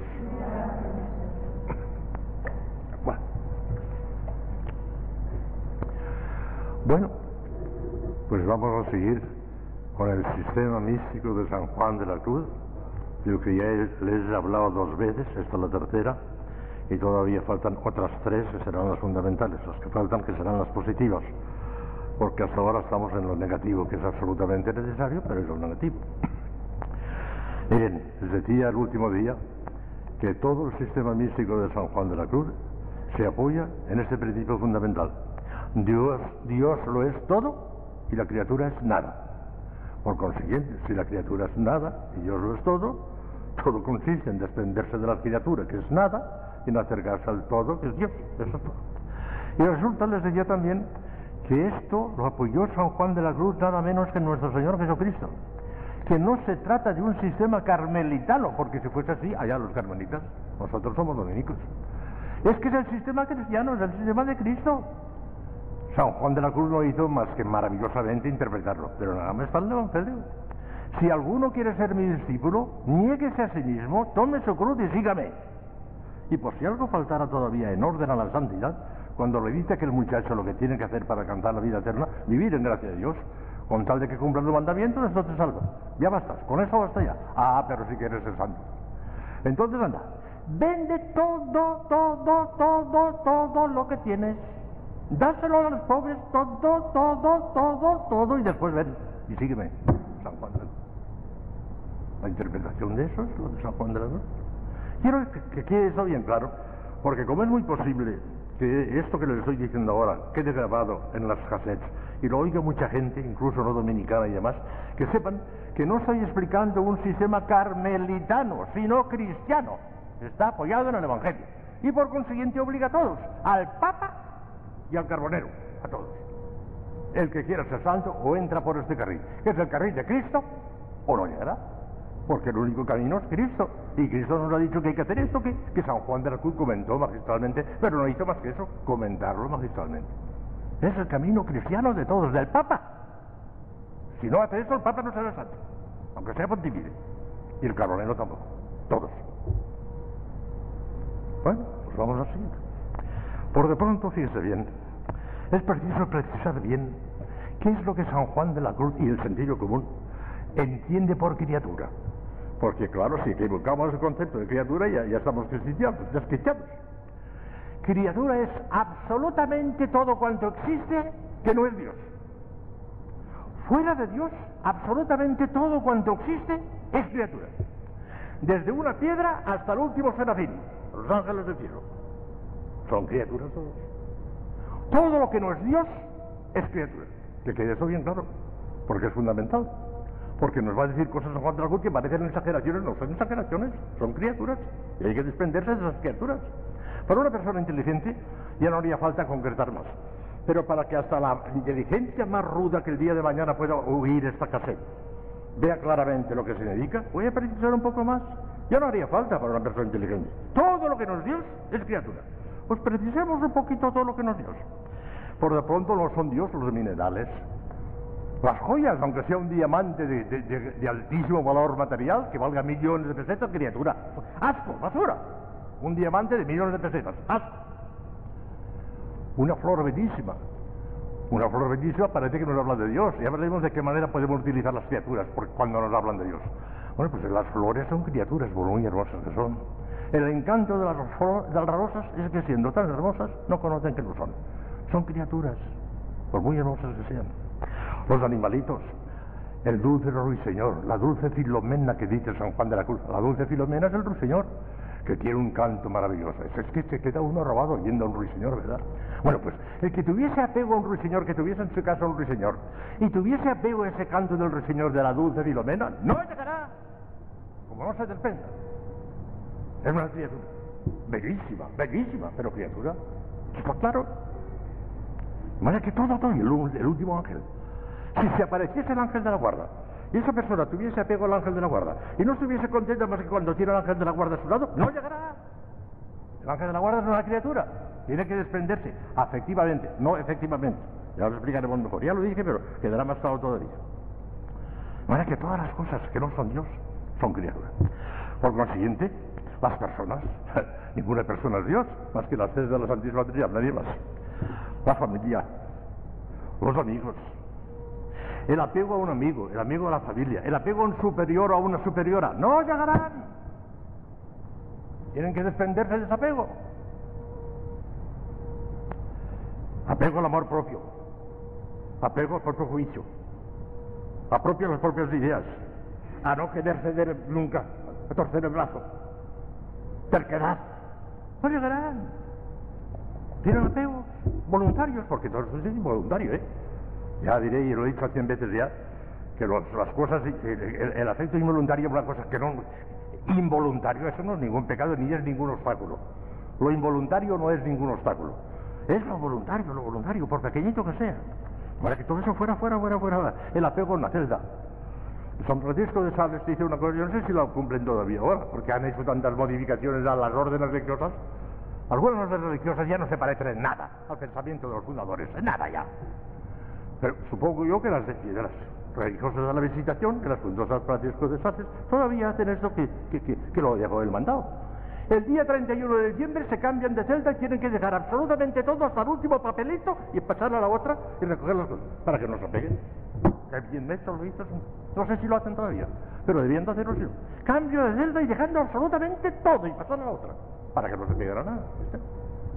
Muy bien eso. Hasta la celda, no podemos pegarnos ni a la celda, nada, ni a ese monasterio. Y no digamos, la monja como dijera, si me trasladan de ese monasterio a otro, me moriré. No, me- tú no tienes ni idea de lo que es la vida religiosa. Estás apegado al monasterio, pues ya, ya has acabado, no llegarás a la santidad. Si te importa más estar aquí que en el Camerón, renuncia a la santidad, no llegarás. Porque apego a una criatura. La criatura es el monasterio también. Al que vean si ha de ser absoluto y total el desprendimiento. Mi padre, eso no es posible. Cuidado, cuidado. Ya veremos si es posible o no. Ahora daré unas cuantas razones. De manera que, pero fíjese bien, no solamente el desprendimiento de las cosas naturales, no solamente de las cosas racionales como son las personas, como son incluso los ángeles, como les acabo de decir, sino hasta de las cosas santas. Hay que desprenderse hasta de las reliquias. Pero señor, si el diente de San Gabriel me viene muy bien, porque es hacia afuera, me lo das o no llegarás. Y tuvo que soltar el diente de San Gabriel, Santa Gema Galgani. Está, aunque sea una reliquia. De manera que los consuelos en la oración. Si tengo consuelo en la oración, hago oración. Si tengo cosa que no la hago. No llegarás. Tienes apego al consuelo. Que es una criatura también, el consuelo es una criatura, pues estaría bonito que no. Hay que tener apego absolutamente a nada, a nada. A las visiones y revelaciones. Uh, la persona que aspira a una visión y a una revelación. San Juan de la Cruz la rechaza todas. Fuera, fuera, fuera, fuera, fuera. Visiones y revelaciones, fuera todas. Fuera, fuera, fuera, fuera, fuera. Fe, fe, fe, fe, fe. Nada más. Que va a ya. Cuando hable yo de la fe el próximo día. Fuera las visiones y revelaciones. Fuera, fuera, fuera, fuera. Santa Teresa todavía se pone a, dis- a discriminar, pues sí, pues no, pues si tiene ciertas características, sí, no, no, San Juan de la Cruz no. Bueno, y si son de Dios, si son visiones de Dios, lo que Dios intenta con la visión lo produce instantáneamente. Y tú en el acto recházalo, porque el efecto bueno ya lo producido, dice San Juan de la ¡Wow! Era un. Rechazar hasta las visiones de Dios, fíjate bien. Rechazar. el apego a ciertas cosas santas incluso. A mí me encanta y a mí también, yo tengo ese defecto que tenía Santa Teresa, que le gustaba comulgar formas muy grandes. ¿Sabes? Santa Teresa le gustaba comulgar formas muy grandes. Y los carmelos eh, dan la comunión con unas formas que casi, casi, algunas veces se acercan casi a las del sacerdote, de grandes que son. Bueno, pues San Juan de la Cruz, ya lo saben todos, un día dando la comunión, teniendo el copón completamente lleno de formas, que no tenía por qué romperlas, delante de Santa Teresa con toda, tranquilidad y para que lo viese bien la santa, cogió una forma, la partió por la mitad y la mitad. Porque tenía apego a aquello Santa Teresa y no quería San Juan de la Cruz que tuviese apego a nada. Para que vean hasta dónde llega. Hasta dónde hay que llegar. Pero padre, eso es imposible esa totalidad de desapego de todo, de todo, de todo, hasta de la cosa más santa, hasta de la forma consagrada que si tenemos apego a ella porque es grande, porque es pequeña, eso no es posible, padre. ¿eh? No es posible el desprendimiento efectivo, no es posible, ni Dios lo pide, ni hace falta para la santidad. El desprendimiento efectivo no es posible. Tenemos que comer, tenemos que beber, tenemos que dormir, tenemos que hacer muchísimas cosas, tenemos que estar en contacto unos con otros, en fin, pero este no es posible, ni Dios lo pide. El desprendimiento efectivo no lo pide a nadie, ni es necesario para la perfección, y hasta sería un gran desorden. Ya veremos de qué manera sería un desorden, ya hablaremos a la hora de lo positivo. Eh, lo efectivo no lo Dios, pero lo afectivo. El apego voluntario, eso es lo que prohíbe Dios. Y eso se puede hacer. Es difícil, ¿eh? Precisamente por eso es tan difícil la santidad. A ver, la santidad cuesta mucho, que lo cabe que eso es difícil. Pero es perfectamente posible con la gracia y con los dones del Espíritu Santo. Sin la gracia no podríamos ni siquiera ese desprendimiento afectivo, sin la gracia no podríamos. Supera nuestras fuerzas, no podríamos. Ni el afectivo siquiera. El efectivo, desde luego que no, pero ni el afectivo. Pero con la gracia se puede, vaya, sí se puede. Y lo han conseguido muchísimas almas, todos los santos lo han conseguido. Y los no santos ya empiezan a conseguirlo los que empiezan ya por estos caminos. con la gracia y sobre todo con los dones del Espíritu Santo. El desprendimiento ese afectivo total, perfectísimo de los santos, no llega hasta que llegan los dones del Espíritu Santo. Pero cuando actúan los dones del Espíritu Santo, llega ese desprendimiento afectivo y total. Llega, llega, llega, llega. Es posible. Difícil, pero posible. Con la ayuda de la gracia ya podemos hacer mucho. Y cuando vengan los dones del Espíritu Santo, podemos remontarnos hasta la cumbre, hasta despreciar absolutamente todo, afectivamente, absolutamente todo lo que no es Dios. Todo, todo, todo. Es perfectamente posible. Con la gracia y con los dones del Espíritu Santo. Sin ellos no. Y claro, como esto está clarísimo, pues San Juan de la Cruz es duro y inflexible. Es que no, no, no sé, aquí tengo, aquí tengo el dibujito que, pintó San Juan de la Cruz, la subida al Monte Carmelo. Esto está perfeccionado, por, fin, las ideas de San Juan de la Cruz lo dibujo yo. ¿eh? ¿Eh? Nada, nada, nada, nada, nada, nada. Y en el monte, nada, nada, nada, nada. Nada. Y por ahí se sube. Cuando ya se está arriba, ahí está todo. Vaya, se está todo arriba. Pero por abajo, nada, nada, nada, nada, nada. Inflexible. Ya verán lo que hay arriba cuando lleguemos allí. El todo. Pero por abajo hay que empezar por la nada, nada, nada, nada. Para que vean que no exagero, y estoy interpretando exactísimamente a San Juan de la Cruz, les voy a leer lo que dice el santo. Entre comillas, palabras del santo, lo que dice el santo. En este libro que he escrito yo, uno de los libros que he escrito yo, Los grandes maestros de la vida espiritual, que examino la doctrina de los grandes maestros de la vida espiritual, de eso se trata, a lo largo de Santa Teresa y de San Juan de la Cruz ampliamente, expongo el sistema de Santa Teresa y el sistema de San Juan de la Cruz, no tan extensamente como que voy a exponer ante ustedes, porque son seis conferencias las que tengo que darles y aquí lo resumo. Pero en resumen está muy bien resumido, lo dije ahí y ahí está. Vean lo que digo, y entre comillas los textos de San Juan de la Cruz que lo prueban. Digo aquí, que Dios es todo y las criaturas nada, es un principio teológico firmísimo, que rectamente entendido no admite la menor duda. En la Sagrada Escritura, y esto es lo grande, que es la Sagrada Escritura, no San Juan de la Cruz, es la Sagrada Escritura, será a sí un nombre, Dios será a sí mismo un nombre misterioso, que supone la plenitud del ser. Yo soy el que soy. Y el mismo Dios, hablando a Santa Catalina de Siena, le dijo expresamente, yo soy el que soy, y tú eres la que no eres. Coincide exactamente con la fórmula de San Juan de la Cruz. Dios es todo y la criatura nada. Claro que es preciso entender rectamente ese gran principio, porque en sentido panteísta, decir que este hierro es Dios, eso sería una herejía y una blasfemia. Y eso es el panteísmo, decir que todo es Dios. No, no es ese sentido. Yo no tratar de insistir en eso. Si Dios es todo y la criatura nada, la primera consecuencia se impone con lógica irreprochable. Luego hay que desprenderse, al menos afectivamente, como explica el propio San Juan de la Cruz. Hay que desprenderse afectivamente de todas las cosas creadas si queremos allegarnos íntimamente al Creador. Claro. He aquí el inflexible y vigoroso razonamiento del místico doctor. Comillas, habla San Juan de la Cruz. Ahora ya no soy yo. Porque le es necesario al alma, para llegar a la divina unión de Dios, pasar a esta noche oscura de la mortificación de apetitos y negación de los gustos de todas las cosas, es porque todas las afecciones que tienen las criaturas, afecciones, fíjense, son delante de Dios puras tinieblas, de las cuales estando el alma vestida, no tiene capacidad para ser ilustrada y poseída de la pura y sencilla luz de Dios si primero no las desecha de seguir. Porque no pueden convenir la luz con las tinieblas, porque como dice San Juan, las tinieblas no pudieron recibir la luz. Juan 1.5. La razón es porque dos contrarios, que es profundo y que es claro y que es sencillo y al mismo tiempo es Luz. La razón es porque dos contrarios, según nos enseña la filosofía, no pueden caber en un mismo sujeto. Y porque las tinieblas, que son las afecciones en las criaturas, y la luz, que es Dios, son contrarios, y ninguna semejanza ni conveniencia tienen entre sí, de aquí es que en el alma no se puede asentar la luz de la divina unión si primero no se avientan las afecciones de las tinieblas. El colmo de la lógica. Para que probemos, mejor lo dicho, continúa San Juan de la Cruz, ¿eh? entre comillas, San Juan de la Cruz. Para que probemos, mejor lo dicho, es de saber que la afición y asimiento que el alma tiene a una criatura iguala a la misma alma con la criatura. Y cuanto mayor es la afición, tanto más la iguala y hace semejanza, porque el amor hace semejanza entre lo que ama y es amado. Y por eso dijo David, hablando de un corazón, hablando de los que ponían su afición en los ídolos, sean semejantes a ellos los que ponen el corazón en ellos. Salmo 113, 8. Y así, el que ama criatura, tan bajo se queda como aquella criatura, y en alguna manera más bajo, porque el amor no solo iguala, más aún sujeta al amante a lo que ama.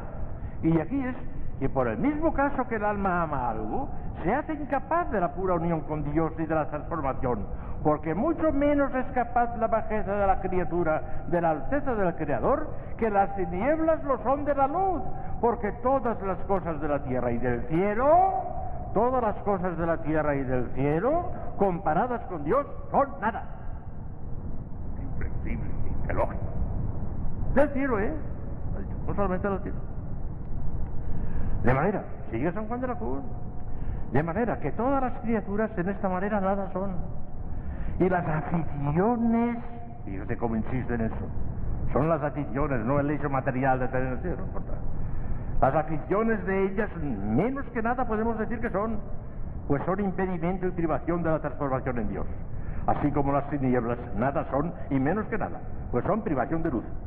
Y así como no comprende a la luz el que tiene tinieblas, así no podrá comprender a Dios el alma que en las criaturas pone su afición de la cual, hasta que se purgue, ni acá le podrá poseer por transformación pura de amor, ni allá por clara visión.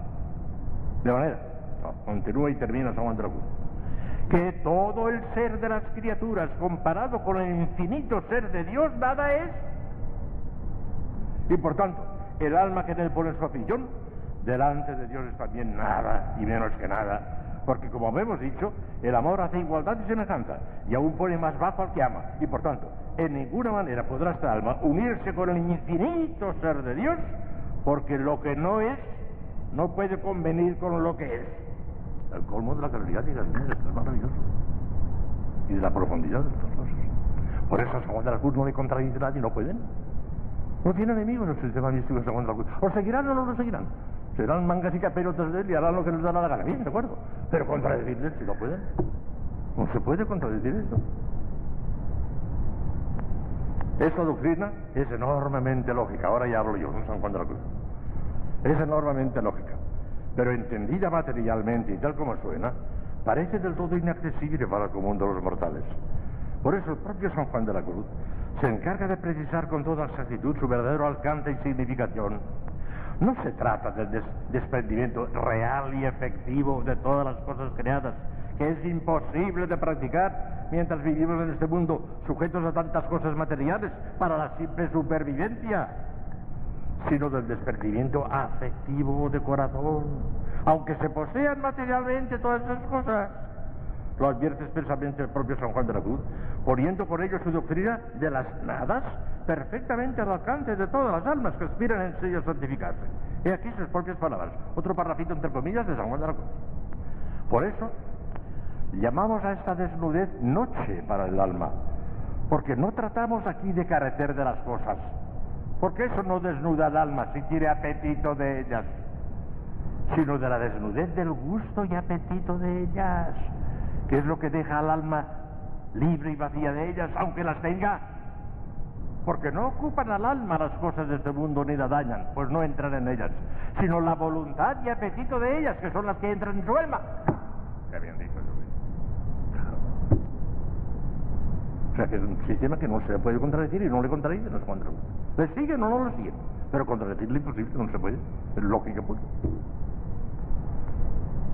Con esta gran tan gráfica y expresiva, digo yo, el pensamiento de San Juan de la Cruz resulta del todo transparente y al alcance de todas las almas generosas que quieren alcanzar a toda costa las cumbres de la unión mística con Dios. Y remachando su argumento fundamental, insiste todavía el místico doctor. Ya son los dos últimos parrafitos que les voy a leer del santo, pero todavía habla el santo. Escuchen. Por tanto, es una ignorancia del alma pensar que podrá pasar a este alto estado de unión con Dios si primero no vacía el apetito de todas las cosas naturales y sobrenaturales que la puedan impedir, según adelante declararemos, pues es suma la distancia que hay de ellas a lo que en este estado se da, que es pura transformación en Dios, va a la pura transformación en Dios, ya llegaremos a la parte positiva. Y así es menester, que el camino y su vida para Dios, ¿qué tenemos que hacer?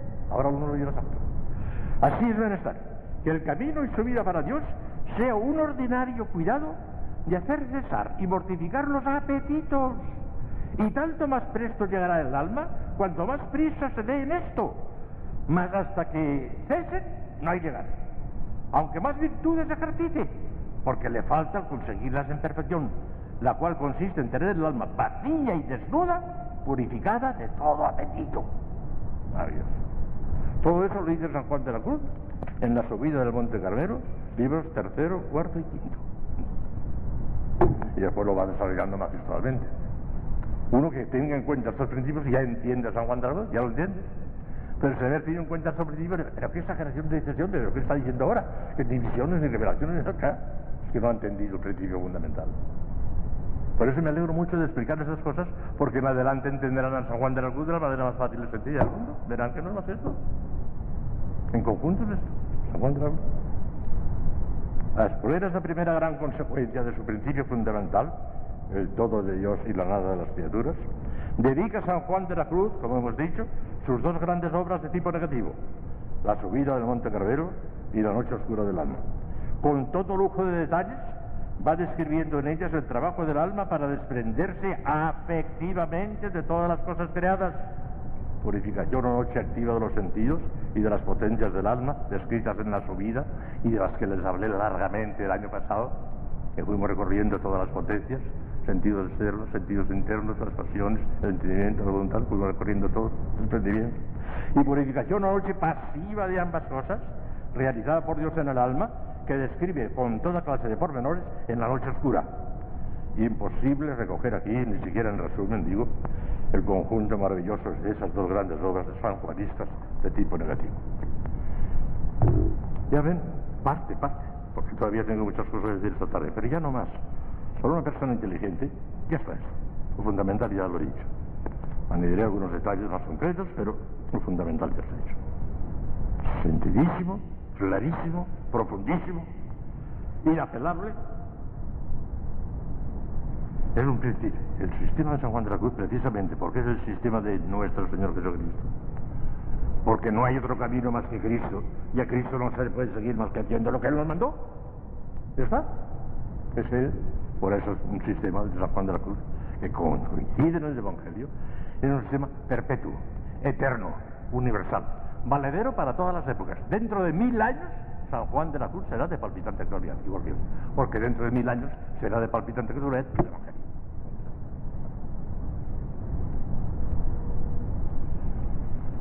Aquí digo algunos consejitos que vendrán muy bien. El desprendimiento total es moralmente imposible sin la gracia, pero es muy posible con la gracia y con los dones, ya se lo he explicado. No será perfecta ese desprendimiento hasta que se produzcan las noches místicas.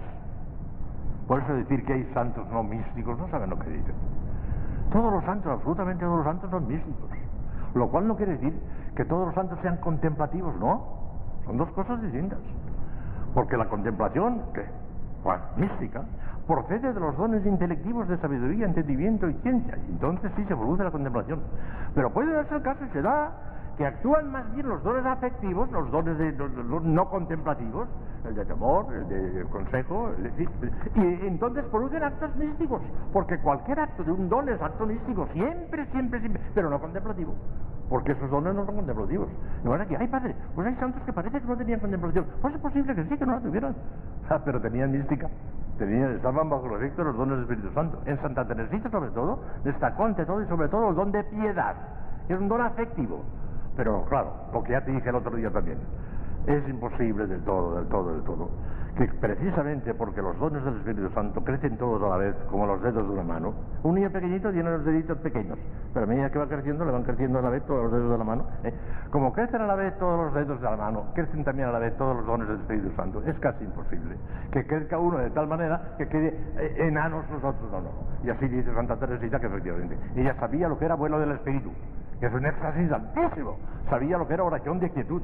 Fue transverberada, Santa Teresita fue transverberada. Lo dice que haciendo el Villa Crucis del Villa Crucis, en el coro, un día sintió que un serafín le atravesaba el corazón. Lo dice ella, fue transverberada como Santa Teresa. La que fue enormemente mística, Santa Teresita. Y eso que la presentaban. Los que no eran partidarios de la mística, la presentaban con, con gran alegría. ¡Eh! Para que vean que hay santos que no son místicos. Mentira. Son místicos absolutamente todos los santos. En una forma contemplativos o no ¿Entendido? Sin mística no hay santidad. Eso lo demostró, como dos dos son cuatro, el Padre entero y Santo Tomás y todos los que sabemos que sin dones del Espíritu Santo no hay santidad. Pero mientras tanto hay que hacer lo que podamos. Cuando vengan los dones haremos ese desprendimiento total y absoluto. Pero mientras tanto hagamos lo que podamos, hijos mías. Procuremos no pegarnos a las cosas, procuremos despegarnos a las cosas. Si tenemos un diente de San Gabriel, regalémoslo a cualquiera. Desprendámonos de él, lo que sea enseguida. No tengamos apego a nada. A la celda, al vestido, al superior, a la superiora. Hoy cuántos apegos de, oh, Dios mío. Y cuántas cosas tenemos de más. Yo lo digo a las monjas que muchas veces, pobrecitas, pues, mira, yo me quedé edificado cuando dos o tres veces que entraron en clausura a administrar los sacramentos a una enferma, he visto las celditas de ustedes son pobres, gracias a Dios. Y además son tan pequeñitas que casi no pueden tener nada porque que, no cabe nada. Pero si en algunas celdas de algunos frailes, ríanse ustedes del corte inglés.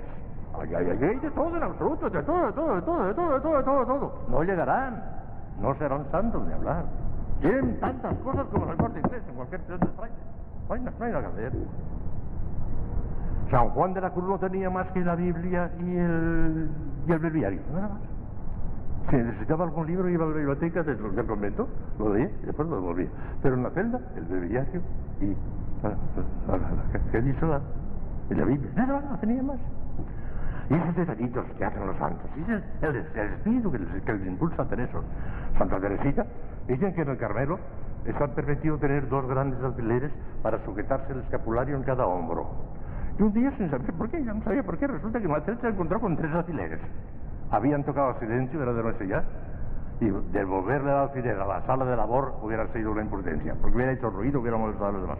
Abrió sigilosamente la puerta de su celda y lo dejó fuera de la celda del alfiler, para que dentro de la celda no hubiera más que los dos alfileres que permite la regla dominica. Maravilloso. El último detallito. Santa Teresita fue así, detallito. Pero exquisito, exquisito, exquisito. Teresita. ¿Por qué ustedes que dicen, ay, yo no tengo fuerzas para esas cosas? Bueno, pues a ver si ya te lo de Santa Teresita, que eso sí que pueden hacerlo. ¿verdad? Cositas, pero detallito de filigrana. Santa Teresita es la gran santada de filigrana. De filigrana, pero no es. Santaza también. El Carmelo de Lisieno cayó en la cuenta que tenían una santa no cayó en la cuenta.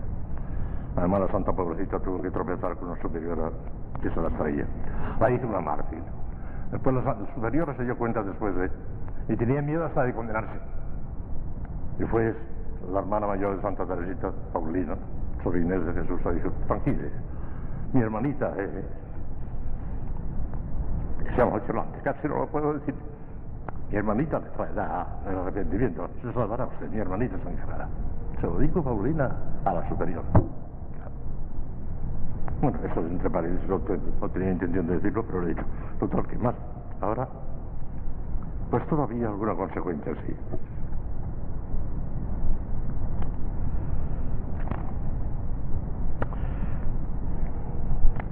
Esforcémonos por tener una absoluta indiferencia ante los consuelos y la sequedad en la oración, por amor de Dios. No me dejen la oración el día que estén en sequedad, porque es entonces cuando el Señor quiere ver si efectivamente le buscan a Él o buscan sus consuelos. Y si buscan sus consuelos, están buscando a una criatura, no llegarán. Esforzados en ver y buscar a Dios en todo, en el coro, en el trabajo, en el recreo, en, en la cocina, entre pucheros ante Dios, decía Santa Teresa ver en cada criatura lo que tiene de Dios. La hermana flor, la hermana agua, el hermano aire, el hermano árbol, el hermano frío, el hermano calor. Entonces las criaturas pueden servirnos, no de medio próximo inmediato, dice San Juan de la ¿no? Pero de medio remoto sí. ¿Cuándo nos pueden servir las criaturas de medio, de medio remoto para elevar los daños? Cuando iluminadas por la fe, veamos lo que tienen de Dios y entonces ya no son las criaturas en sí mismas, sino que es la luz de la fe la que nos hace, la que las, la que eleva de plano y en ese caso ya casi no son ni criaturas, sino que entran en la fe. Eh, entonces sí. Ahora que podemos incluso ver las cosas y ver, ver, dentro el reflejo de Dios, ver a Dios en todo. Es tener fe, ya llegaremos ya. porque San Juan de la Cruz demuestra, como dos son cuatro, además es sentido común, que la unión próxima, los medios próximos son nada más que tres, la fe, la esperanza y la caridad. Y mire por dónde el Señor lo ha permitido, esta noche en las otras serie de conferencias, estoy hablando de la fe, la esperanza y la caridad, que todo coincide. No hay más que interpretarlo. Pues todavía les voy a leer algo más de San Juan de la Cruz que vale la pena para remachar más y más. Ya pasó cuatro minutos, pero no me importa, porque vale la pena pasar un poco más de la media hora habitual, para remachar un poco más ese clavo, aunque ha quedado, me parece que clarísimo. Si alguna de ustedes me dicen algún papelito, padre, no le entendí, pues hija mía, que, que vete y que te, te Yo, no sé decir las cosas naturales, ya, ya está, natural. Bueno, pues sigamos leyendo un poquito. Ahora no lo que digo en los grandes maestros de la vida espiritual, sino lo que digo en la teología de la perfección cristiana, precisamente, sobre este mismo contexto que estamos hablando. El desprendimiento de todo lo creado. Es una de las condiciones más importantes para llegar a la santidad. San Juan de la Cruz reduce todo su sistema místico al desprendimiento de todo lo creado como elemento negativo y a la unión con Dios por la fe, la esperanza y la caridad como elemento positivo. Es un hecho que el alma se va llenando de Dios a medida y en el grado en que se va vaciando de las criaturas. San Juan de la Cruz es inflexible en exigir el desprendimiento total del alma que quiera volar a Dios. A base del bello símil del ave asida a un hilo delgado, que por muy delgado que sea, le impide volar si no lo quiebra, no le permite el más pequeño apego voluntario a cualquier cosa de la tierra. Su fiel discípula, Sor Isabel Trinidad, llegó a escribir que basta un deseo cualquiera para impedir la perfecta unión con Dios. In desir dice en francés. Un deseo cualquiera. Basta. Si tienes apego a ese deseo, si tienes apego incluso a ese pensamiento tuyo, a no querer tercer el juicio, te salvarás. Porque para eso basta la gracia. Pero falta de hablar, no sueñes.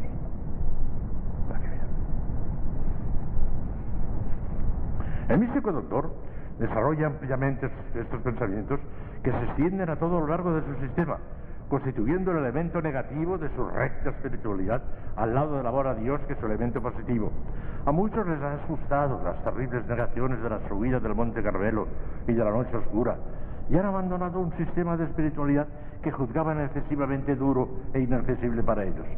Pero aparte de que no es posible para nadie llegar a la cumbre del monte más que a base de la mortificación de los propios apetitos y aficiones desordenadas, por la profunda razón que da el santo, de que dos contrarios no caben en un sujeto, es preciso completar el pensamiento del místico doctor con los resplandores del cántico espiritual y de la llama de amor viva, que iluminan con claridad desde el cielo las noches tenebrosas de las dos obras anteriores.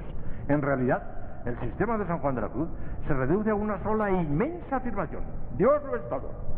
Sus negaciones son en el fondo afirmaciones, puesto que tienen por objeto desprender al alma de las falsas apariencias de las criaturas que son la nada, para hacérselas recobrar otra vez purificadas y ennoblecidas en las profundidades del todo, porque el místico doctor no desprecia las criaturas, quiere únicamente apartar la mirada de lo que tienen de imperfecto y limitado, para no ver en ellas más que el rastro y la huella del amado, que al pasar junto a ellas, siguiéndolas mirando, con solo su figura, vestidas dejó de su hermosura.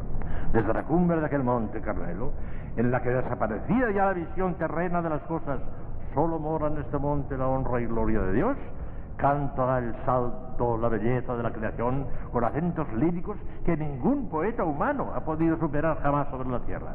Oh cristalina fuente, si en esos tus semblantes plateados formases de repente los ojos deseados que tengo en mis entrañas dibujados, mi amado, mi amado las montañas, los valles solitarios nemorosos, las ínsulas extrañas, los ríos sonorosos, el silbo de los aires amorosos. Gocémonos, amado, vámonos a ver en tu hermosura, al monte y al collado, domana el agua pura, entremos más adentro en la espesura. No desprecia las criaturas, las utiliza, pero con el lavado y abrazado y viendo a la madre mil gracias derramando, pasó por estos otros con presura, y yéndolos mirando, con sola su figura, vestidos dejó de su hermosura. Pero para volverlas a encontrar en Dios purificadas y ennoblecidas, es preciso dejar de contemplar las criaturas con ojos carnales y desprenderse con enérgica decisión de los lazos con que tratan de atarlos a la tierra. Al todo no se llega sino por la senda estrecha de la negación absoluta de la nada. No intenta pues San Juan de la Cruz, y termino, no intenta San Juan de la Cruz aniquilar las tendencias naturales de nuestra voluntad, sustrayéndolas su objeto y dejándolas suspendidas en la nada, sino orientarlas hacia Dios, hacer de Dios el objeto único de ellas, reduciendo así sus fuerzas a la unidad. Hay que reducir nuestras poquitas fuerzas a la unidad. Es verdad que esto no, no, se, no se conseguirá cumplidamente hasta que el alma haya sido introducida por el mismo Dios en las oscuridades de las noches pasivas y las haya rebasado felizmente la noche del sentido, la noche del espíritu. Pero mucho puede hacerse con el propio esfuerzo ayudado por la gracia, sin la cual no podemos nada. Dios no acude ordinariamente, escuchen esto y termino, Dios no acude ordinariamente a completar las purificaciones del alma con las noches pasivas, sino después que ésta ha hecho todo cuanto estaba de su parte, con los medios ordinarios de su alcance. Por eso San Juan de la Cruz repite con tanta insistencia la necesidad de mortificar los apetitos, que tienen como divididas las fuerzas del alma, hasta lograr el desprendimiento de todas las cosas de la tierra.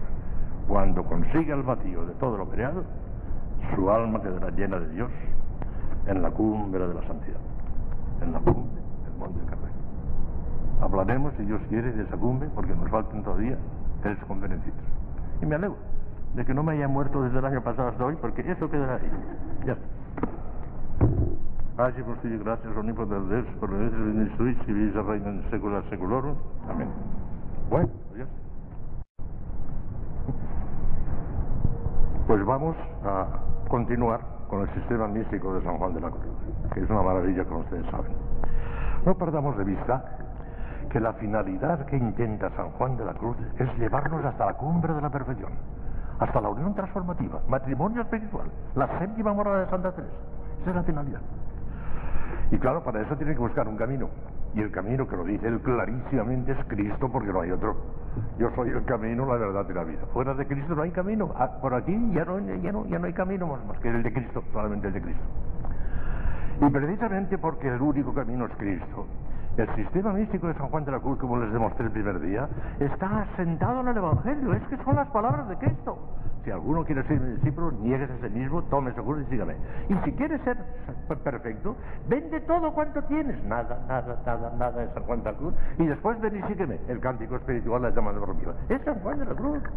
San Juan de la Cruz no hace más que interpretar maravillosamente el principio fundamental de nuestro Señor Jesucristo. Y por eso su sistema, decía, no es carmelitano, es cristiano. ¿Y porque es cristiano? Vale para todos, desde el Papa hasta, hasta el último carbonero, para todos. Porque es el sistema de Cristo, no el de San Juan de la Cruz. Y sin embargo, fíjese bien, voy a deciros una cosa que todavía me parece que no se ha dicho con tanta claridad como se la voy a decir ahora. Y es que el sistema místico de San Juan de la Cruz y esas mismas palabras de nuestro Señor Jesucristo no son toda la vida espiritual completa, no, no, no. El otro día en un papelito me decían, el sistema de San Juan de la Cruz es la espiritualidad total. Yo dije que no, que no, no. Porque fíjese bien, la espiritualidad total lleva consigo muchas cosas que San Juan de la Cruz no las trata, no habla de ellas. Cuando les he dado ejercicios, varias veces he dicho a ustedes que el crecimiento y desarrollo de la gracia, que en eso consiste la santidad, que se vaya creciendo y desarrollando, se verifica por tres capítulos. Por los sacramentos, en primerísimo lugar, por la práctica de las virtudes infusas y por la eficacia impetratoria de la oración. Son los tres caminos. Bueno, San Juan de la Cruz desarrolla magistralmente el capítulo de las virtudes y la oración. Pero no dice ni una palabra de los sacramentos, no los nombra. Pero bien, después aquí, lo tiene en cuenta, eso ya lo sabe él. Mi propósito es decir que cómo hay que practicar las virtudes en unión con Cristo para llegar a, la unión transformativa. Pero hacer un, un, tratado completo de vida espiritual no entró en los planes de San Juan de la Cruz, no trataba de eso. Y deja muchísimas cosas. No, ya digo, no trata los sacramentos, que diga el colmo, no los trata. De nuestro Señor Jesucristo, después de decir que es el camino y que fuera de él no hay nada que hacer, ya casi no dice nada más.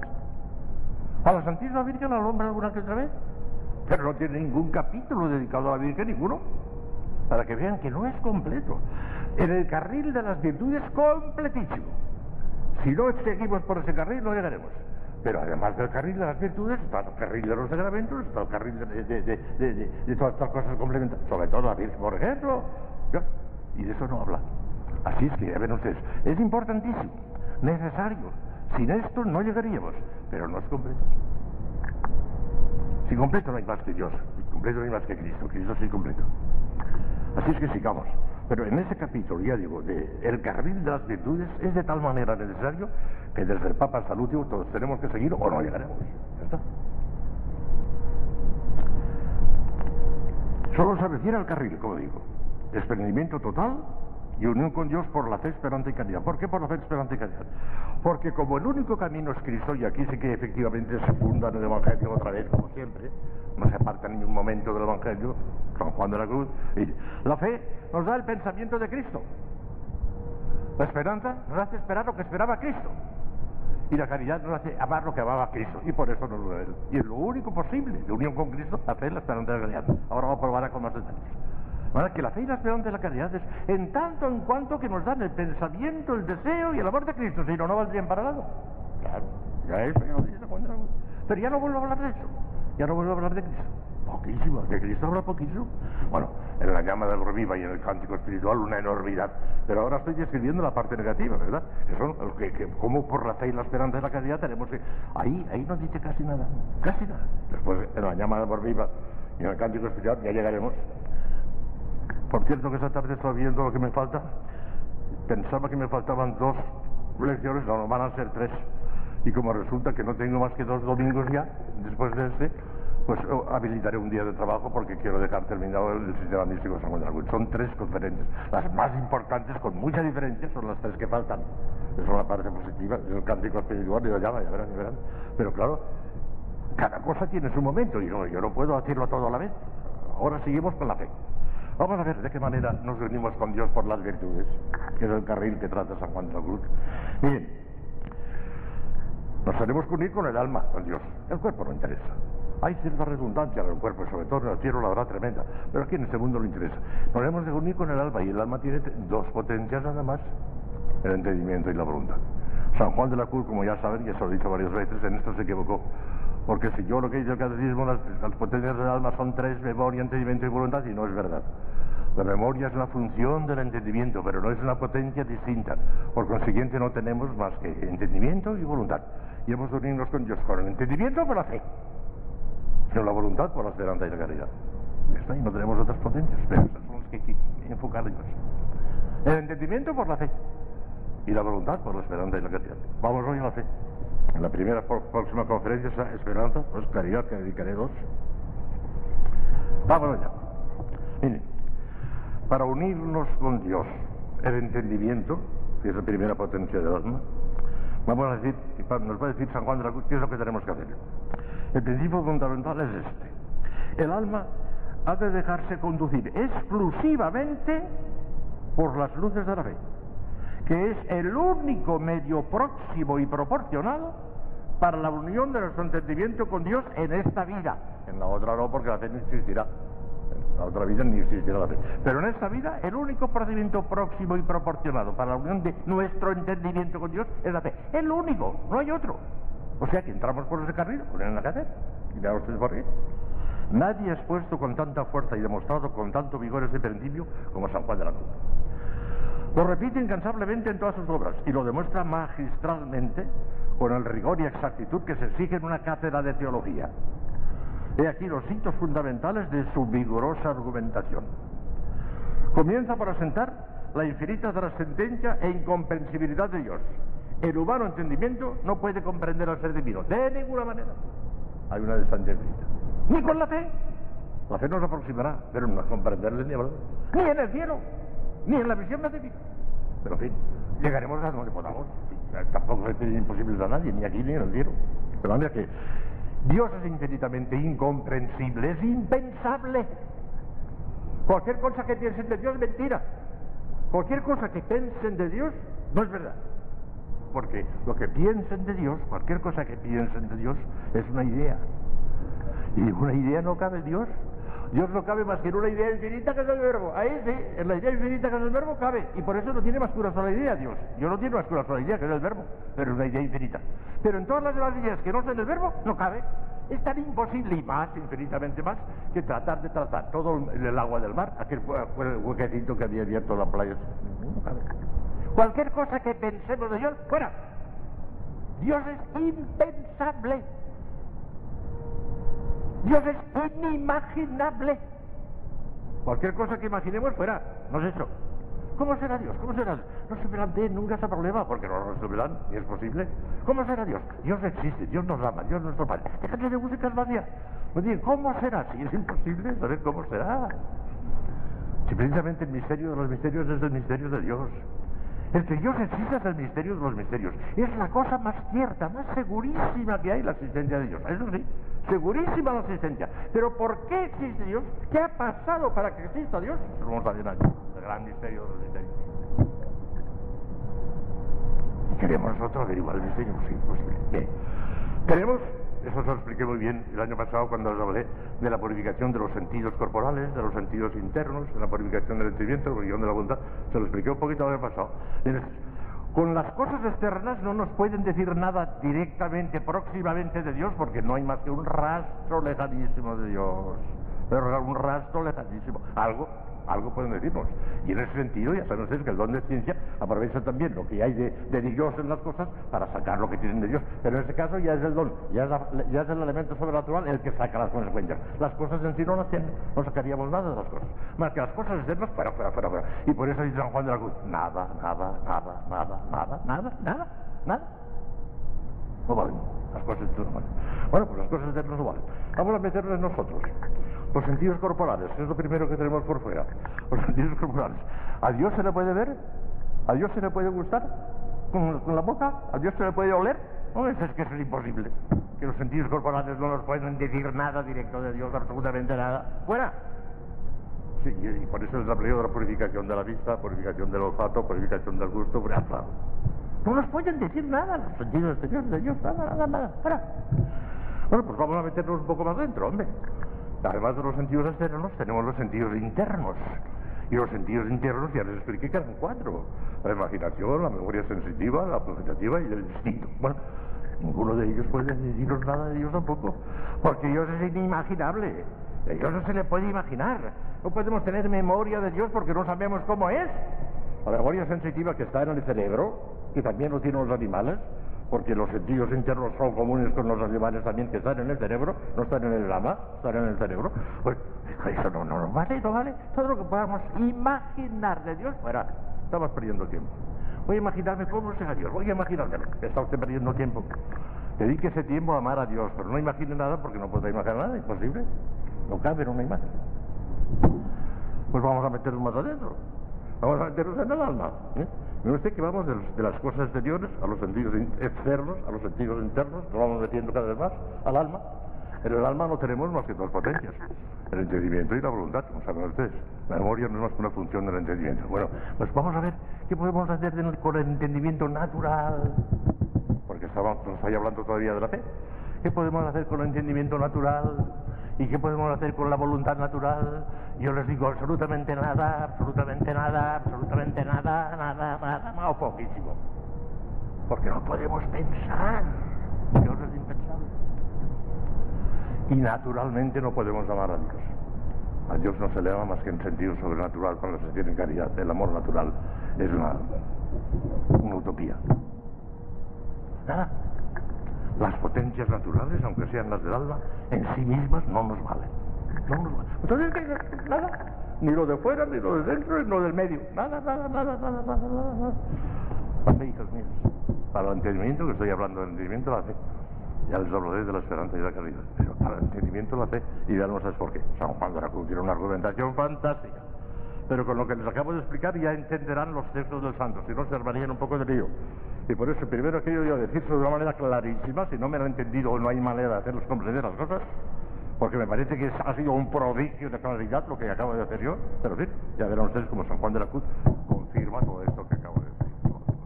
Escucha. Comienza por asentar la infinita trascendencia e incomprensibilidad de Dios. El humano entendimiento no puede comprender al ser divino, claro comillas, habla San Juan de la Cruz. Antes que tratemos del propio y acomodado medio para la unión de Dios, que es la fe, ya nos lo dirá, conviene que probemos cómo ninguna cosa criada ni pensada puede servir al entendimiento de propio medio para unirse con Dios.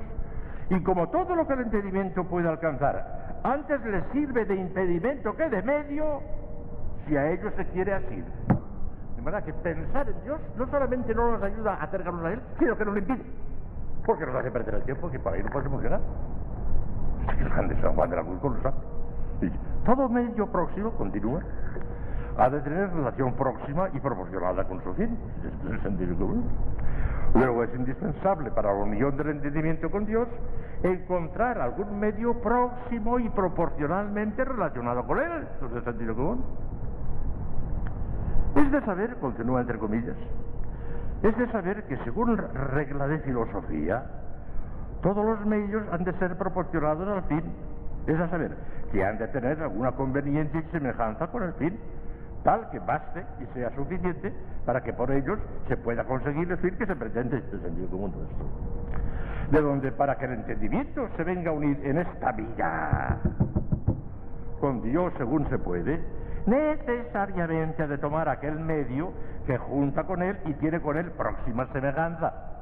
Hasta aquí del sentido común. Sigamos.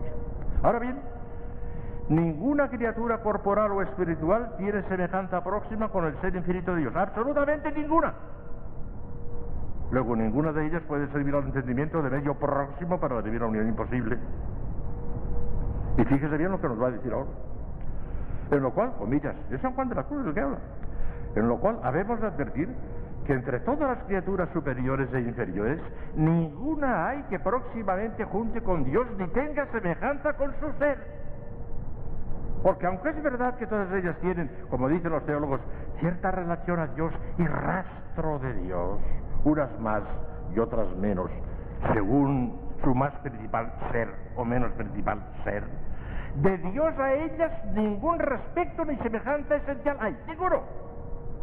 Antes la distancia que hay entre el divino ser y el de ellas es infinita. Y por eso es imposible que el entendimiento pueda dar en Dios por medio de las criaturas. Ahora sean celestiales, abajo los ángeles, no valen los ángeles, fuera los ángeles, son criaturas. Sean celestiales, ahora terrenas, por cuanto no hay proporción ni semejanza. El ángel está a una distancia infinita de Dios y no puede ser medio próximo para unirnos a Dios de ninguna manera. Ni el ángel. Acuérdense las cosas de este mundo. Ni el ángel.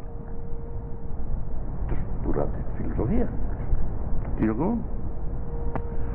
Y continúa Santo.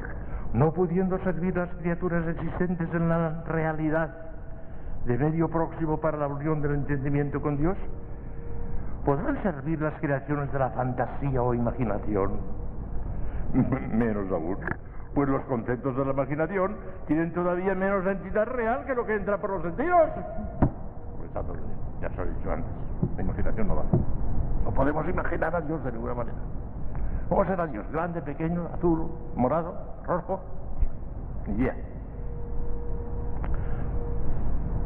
Descartado todo el mundo real e imaginario, serán al menos las puras ideas. Las ideas. ¿El medio próximo para la unión del sentimiento con Dios? Tampoco. Puesto que todas ellas tienen que encerrarse en los estrechos límites de una especie inteligible abstraída de los datos de los sentidos. Y Dios no puede encerrarse en ningún límite, no puede caber el mar en aquel huequecito de la playa, no puede caber.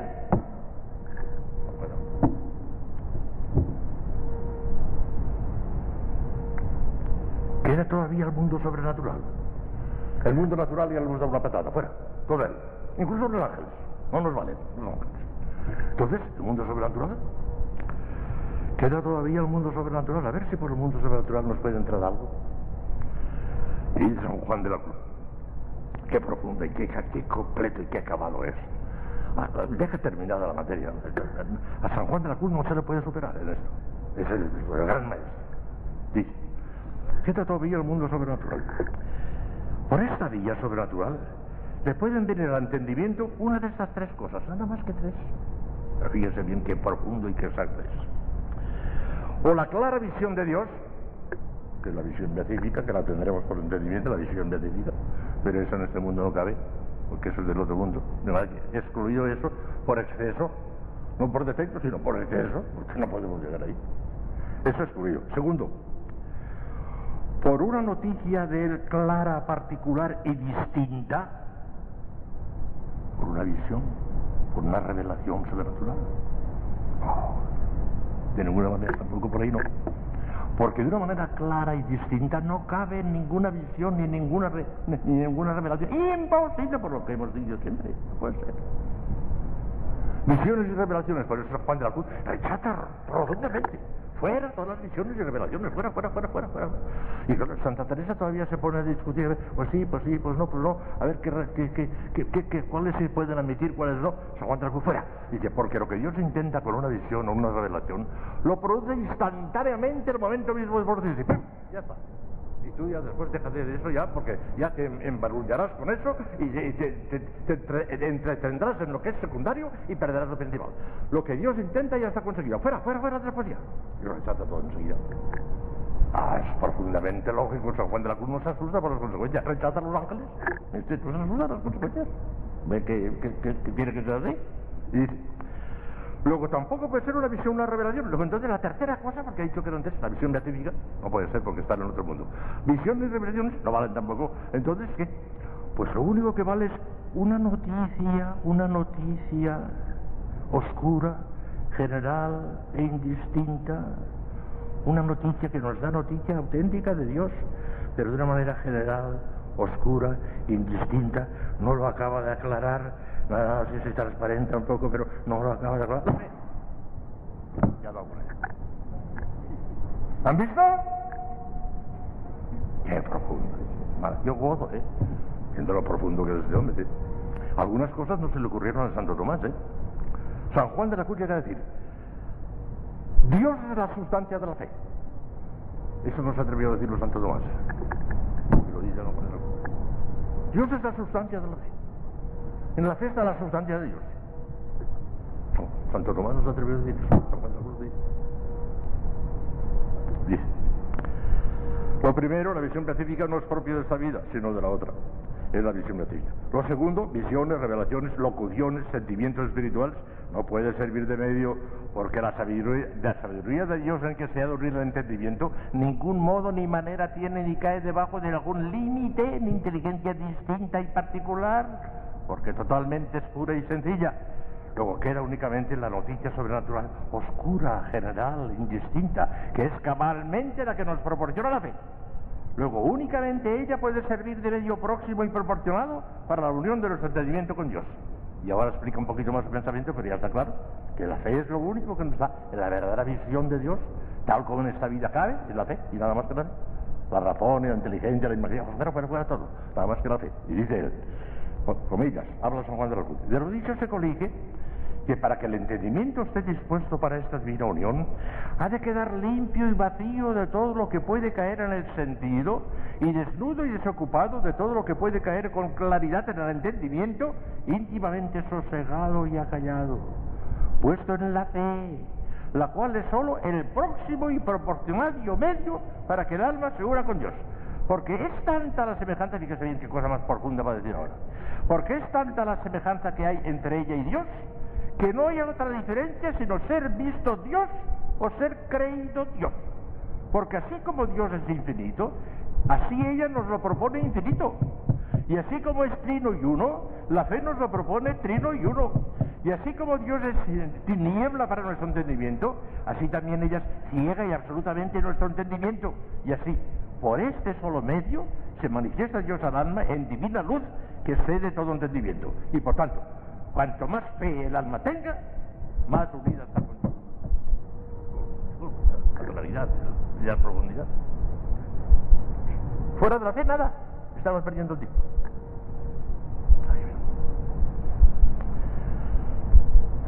El alma, pues, ha de caminar en pura fe si quiere llegar a la perfecta purificación del entendimiento para unirse íntimamente con Dios. No importa que la fe sea necesariamente de non visis. La fe es de lo que no vemos. Es oscura. A la fuerza tiene que ser oscura la. Una fe clara no es posible. Una fe clara será la visión beatífica, pero fe ya no es fe. Habrá desaparecido. La, la fe o es oscura o no es fe. Es oscura. Tanto que los más grandes teólogos encuentran dificultades para enormes para la fe, pero, pero como saben que es de suyo por su naturaleza la oscura y que hemos de creerla porque la palabra de Dios es infalible, creen, pero no, no entienden casi nada. Los teólogos no entienden casi nada.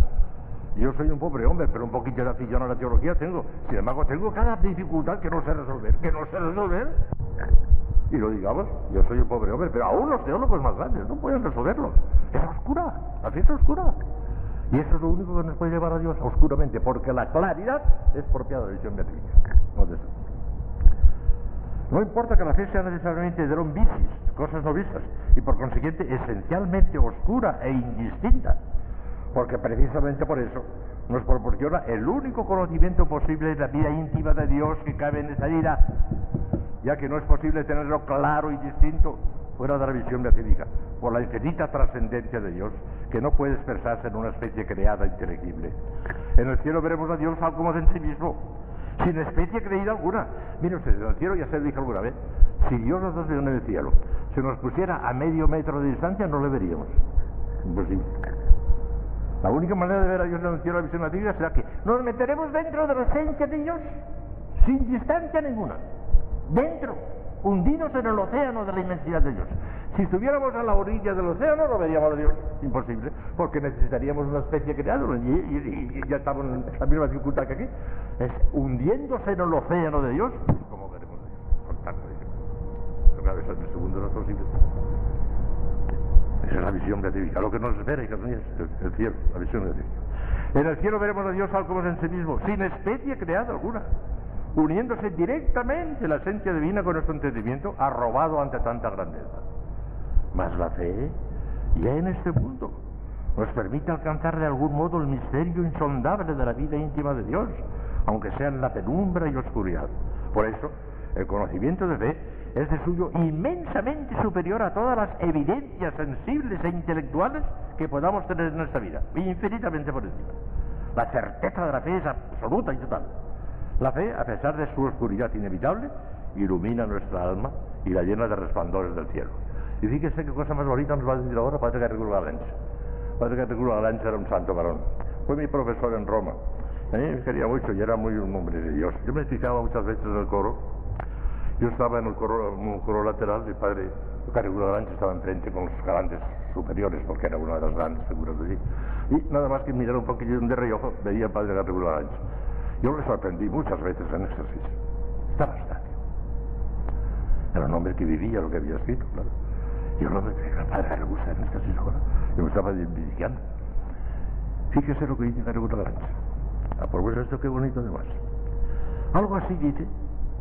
Dice hermosamente un autor contemporáneo, pero abajo digo Garrigulo Galancha, es de edad de estos nueve.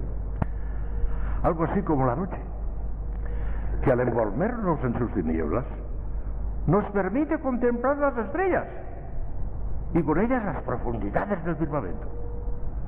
Hay en ella un claro oscuro extremadamente bello. Para que no sea nada ver las estrellas, el sol se tiene que ocultar y tiene que comenzar la noche. Cosa extraña, pero muy real. En medio de la oscuridad de la noche penetra nuestra vista mucho más profundamente que de día. De día alcanza nuestros ojos porque alcanza de noche a ver las estrellas cuya distancia casi infinita nos permite imaginar la inmensidad del firmamento. De día no vemos más que unos cuantos kilómetros, los que tenemos delante unos cuantos kilómetros. Y por la noche penetramos en años de luz viendo las estrellas. ¿Eh? Cosa más bonita. De día nuestra vida no alcanza más que algunos pocos kilómetros. Pero de noche nuestra ojo penetra millones de legos. De la misma manera, los sentidos y la razón solo nos permiten ver las cosas del orden natural, mientras que la fe, aunque es oscura, nos abre la puerta del mundo sobrenatural y su infinita profundidad, el reino de Dios, su vida íntima, aquello que solamente en la eternidad nos ha de ser dado ver sin velo y con toda claridad. La regular. La noche. Y San Juan de la Cruz estaba enamorado de la noche. No de la noche de la noche, de la noche corporal, sino de la noche eh, en los libros, la noche, la noche, la noche, la noche. En la noche es donde se ven las cosas, de día no se ven. Toda la preocupación del alma ha de consistir, pues, en procurar que las luces de la fe vayan informando toda su vida, cada vez con mayor intensidad y de manera más perfecta. Hay que contemplar todas las cosas a través de ella, nuestra vida, la de nuestros familiares y amigos, los acontecimientos prósperos, los versos, la marcha del mundo a través de la historia, etcétera, etcétera, etcétera, etcétera, todo a través de la fe. Es preciso llegar a perder, por decirlo así, la visión humana de las cosas para sustituirla por cierta especie de instinto divino procedente de los dones del Espíritu Santo por las claridades de la fe, únicas que nos proporcionan en todas las cosas el punto de vista de Dios. Por eso son el medio próximo para, nuestro entendimiento, porque nos da el punto de vista de Dios. Contemplar todas las cosas de este modo equivale a contemplarlas en cierta medida como las contempla el mismo Dios. Hace 100, años, si nos hubieran dicho que en Olmedo se podría oír una música que estén tocando en París, pues nos tan una carcajada. Pues en el siglo XX ponemos la radio y estamos oyendo la música que está sonando en París. La fe es la radio de Dios que nos trae la música del cielo. Sin esa radio, sin esa fe, la música del cielo lo negaría a todos nosotros, serían músicas de la tierra nada más. Pero con la fe nos llega la música del cielo, la melodía de Dios nos llega a la fe. Una imagen muy bonita también. La radio nos ha servido de ejemplo para ver que la radio de Dios, el cielo, es la fe.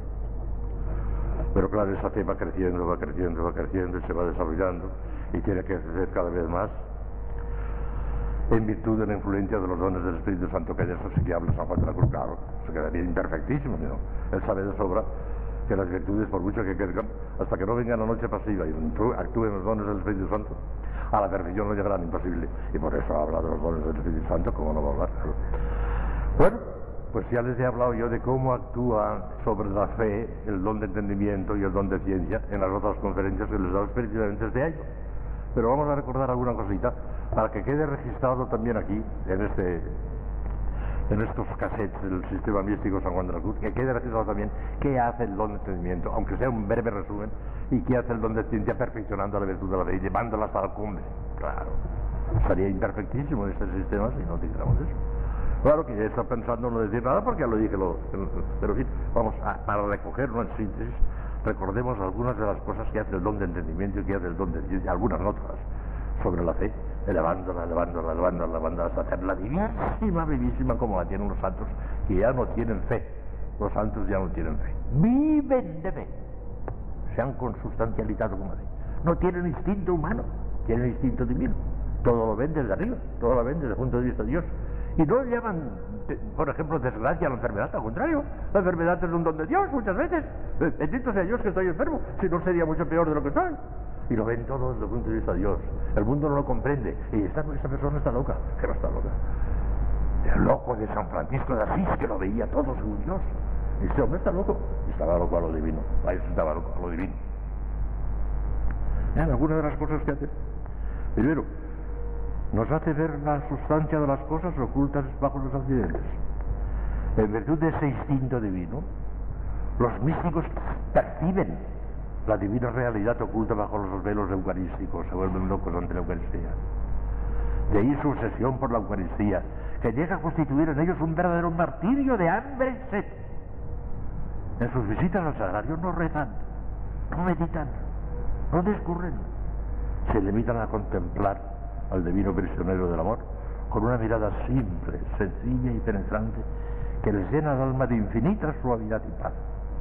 Le miro y me mira, dijo el cura de Ars, aquel sencillo aldeano poseído por el Divino Espíritu. Miren al Señor y vean cómo Él está mirando también. ¡Qué oración! Sin decir nada. Nos descubre el sentido oculto de las divinas escrituras, Dios mío. Es lo que realiza el Señor con sus discípulos de Emaús cuando les abrió la inteligencia para que entendiesen las escrituras. Lucas 24, 45.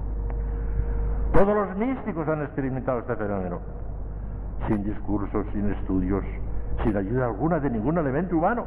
El Espíritu Santo les descubre de pronto y con una intensidad vivísima el sentido profundo de alguna sentencia de la Sagrada Escritura que le sumerge en un abismo de luz. Allí suelen encontrar su lema, que da sentido y orientación a toda su vida. El cantaré eternamente las misericordias del Señor de Santa Teresa de Jesús, Salmo 88.1. El si alguno es pequeñito que venga a mí de Santa Teresita, Proverbios 9.4. El alabanza de gloria de la Trinidad Beatísima de nuestro Isabel de la Trinidad, Efesios 1.6. Por eso se les caen de las manos los libros escritos por los hombres y acaban por no encontrar gusto más que en las palabras inspiradas, sobre todo en las que brotaron directamente de los labios del Verbo encarnado. Y la única oración que les llena el alma y que les alimenta de verdad, el Padre Nuestro, nada más. Santa Teresita lo encontraba todo en el Padre Nuestro. Cuando estaba seca no se le ocurría nada, Padre Nuestro, que está. Se llenaba los ojos de lágrimas. Lo encontraba todo en el Padre Nuestro. Nos manifiesta el significado misterioso de las semejanzas de figuras. Y así San Pablo vio a Cristo en la piedra que emanaba agua viva para apagar la sed de los israelitas. Era Cristo la piedra. Petra autem erat Christus, 1 Corintios 10, 4. Y San Juan de la Cruz nos descubre con pasmosa intuición mística el sentido moral, anacógico y parabólico de multitudes de semejanzas de figuras del Antiguo Testamento que alcanzan su plena realización en el Nuevo o en la vida misteriosa de la gracia. La exégesis de San Juan de la Cruz no es científica, en el sentido poder de la palabra, pero es enormemente mística y es un tesoro tremendo. Descubre lo que todos los exégetas del mundo visto por haber no descubrieron jamás. Y él lo descubre. Es tremendo. Nos descubre bajo las apariencias sensibles las realidades espirituales. La liturgia de la Iglesia está llena de simbolismos sublimes que escapan en su mayor parte a las almas superficiales. Los santos, en cambio, experimentaban gran veneración y respeto a la menor ceremonia de la Iglesia.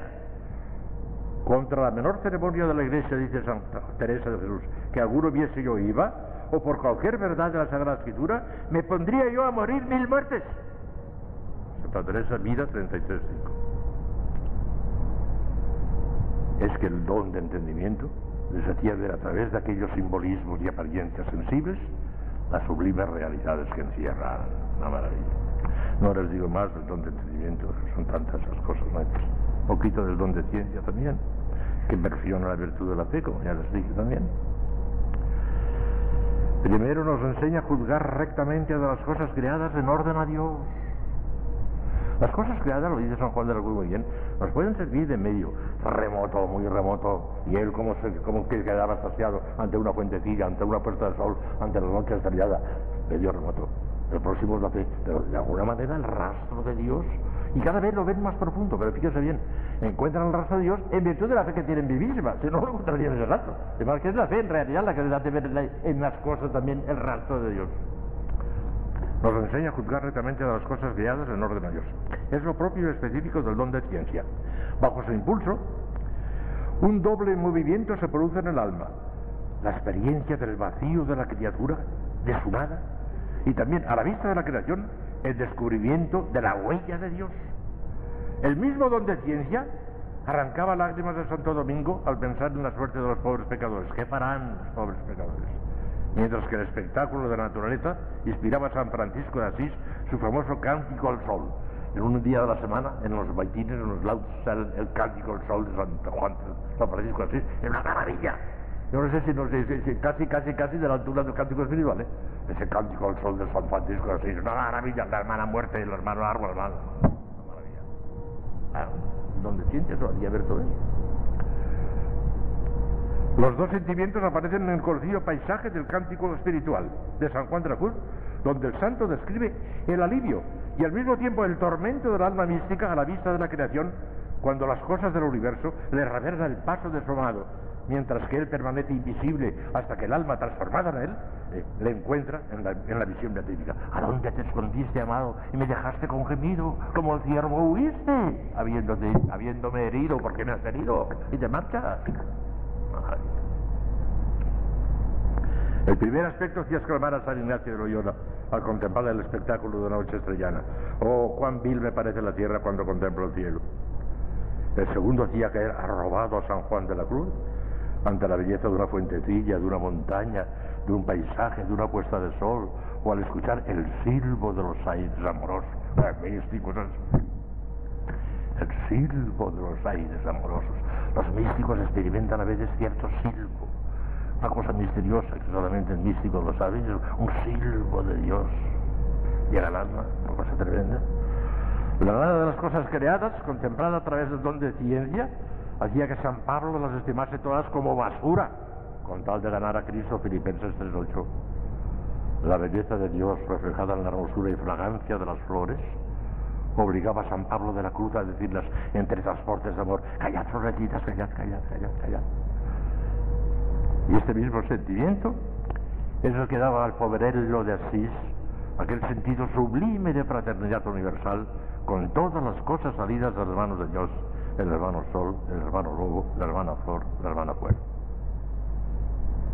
Era también el don de ciencia y andaba Santa Teresa aquella facilidad extraordinaria para explicar las cosas de Dios, valiéndose de comparaciones y semejanzas tomadas de las cosas creadas. Eso Santa Teresa tenía, las comparaciones que pone. Nos guía certeramente acerca de lo que tenemos que creer o no creer. Las almas en las que el don de ciencia actúa intensamente tienen instintivamente el sentido de la fe. Sin haber estudiado teología, yo me he encontrado cada caso de estos, sin haber estudiado teología ni tener letras de ninguna clase, se dan cuenta en el acto si una devoción, una doctrina, un consejo, una máxima cualquiera está de acuerdo y sintoniza con la fe o está en contra de ella. Enseguida lo ven, lo huelen en el acto. No les preguntéis las razones que tienen para ello, pues no las saben. Lo sienten así, con una fuerza irresistible y una seguridad inquebrantable. Es admirable cómo Santa Teresa, a pesar de su humildad y de su rendida obediencia a sus confesores, nunca pudo aceptar la errónea doctrina de que en ciertos estados de oración conviene prescindir de la consideración de la humanidad adorable de Cristo. No me harán confesar que eso es buen camino. No me lo harán confesar. Y Santa Teresa, ¿no? Distinto.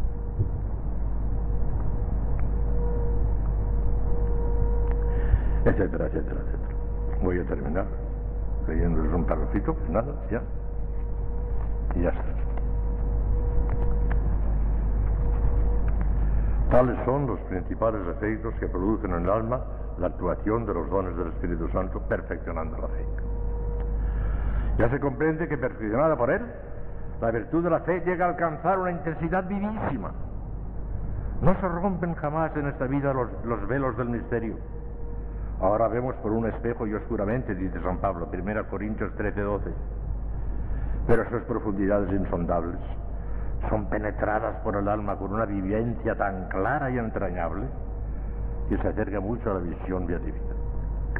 Es Santo Tomás, modelo de ponderación y de serenidad.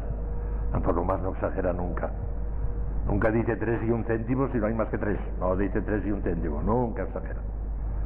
Modelo de serenidad, Santo Tomás en todo cuanto dice, dice, escribió estas asombrosas palabras. En esta vida purificado el ojo del Espíritu por el don de entendimiento, puede verse a Dios en cierto modo.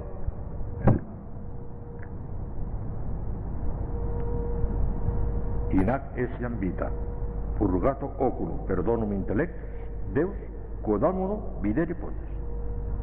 En la suma de los.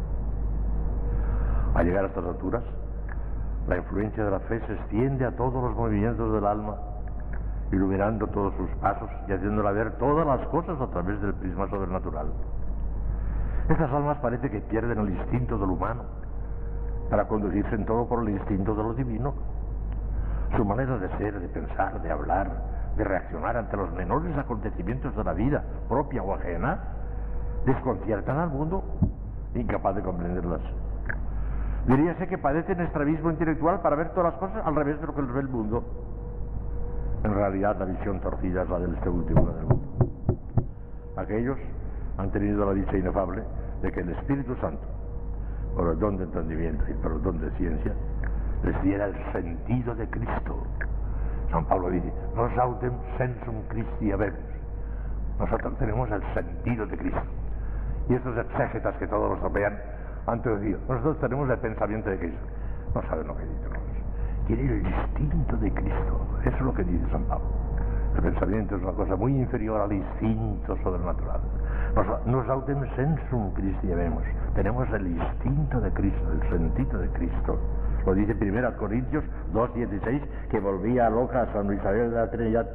Nos autem sensum Christi vemos. Tenemos el sentido de Cristo. San Isabel se volvía loca. Que nos hace ver todas las cosas a través del prisma de, de fe. Porque el justo, el justo ya no tiene fe. Vive de fe. Romanos 1.17. Amén, amén, amén. Faltan tres conferencias sobre todo, todavía, sobre el sistema místico de San Juan de la Cruz. Y después, pues después de ese día que diga yo, un dimitri servuntum domine, ya me puedo morir. Ya, ya, ya, ya, ya dejado una cosa me parece clara, porque yo no invento nada, pero me parece que lo dejo claro, no sé. Te damos gracias, Señor, por los beneficios que hemos recibido de tu generosidad.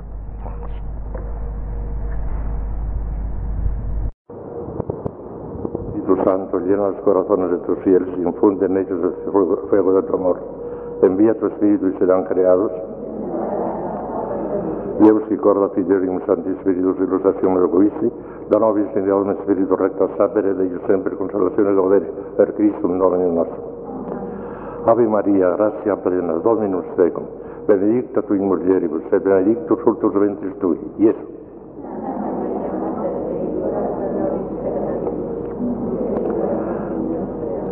Reina del Santísimo Rosario, San José, Santo Padre Domingo, Santa Catalina de Siena, Santa Teresa de Jesús, San Juan de la Cruz. Pues vamos a seguir, no a empezar porque ya empezamos en tres lecciones anteriores. Pues decía el primer día, y hace falta recordarlo, porque hay que tenerlo siempre presente, que todo el sistema místico de San Juan de la Cruz se funda en un principio fundamental. Dios lo es todo y la criatura es nada. Inmediatamente la consecuencia. Luego, si la criatura es nada, fuera, fuera, fuera, fuera, fuera. Nada, nada, nada, nada. Y si Dios lo es todo, pues todo para Dios, todo para Dios, todo para Dios, el amor, el amor, la parte positiva.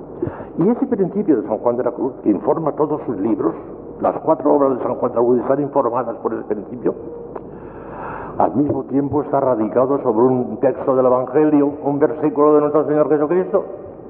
Cuando aquel muchacho le pregunta qué tenía que hacer para ser bueno, para ir a, a, a, alcanzar la vida eterna, guarda los mandamientos. Pero si quieres ser perfecto todavía te falta algo más. Anda, vende todo cuanto tienes, todo, todo, todo, todo. Nada, nada, nada, nada, nada. Y después ven y sígueme, el aspecto positivo. San Juan de la Cruz.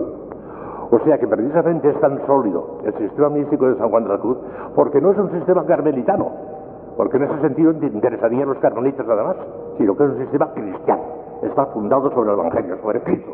Y por eso, dentro de mil años, el sistema místico de San Juan de la Cruz será de palpitante actualidad como hoy y como hace cuatro siglos. No perderá nunca su actualidad, porque el Evangelio nunca dejará de ser actual. ¿Cierto?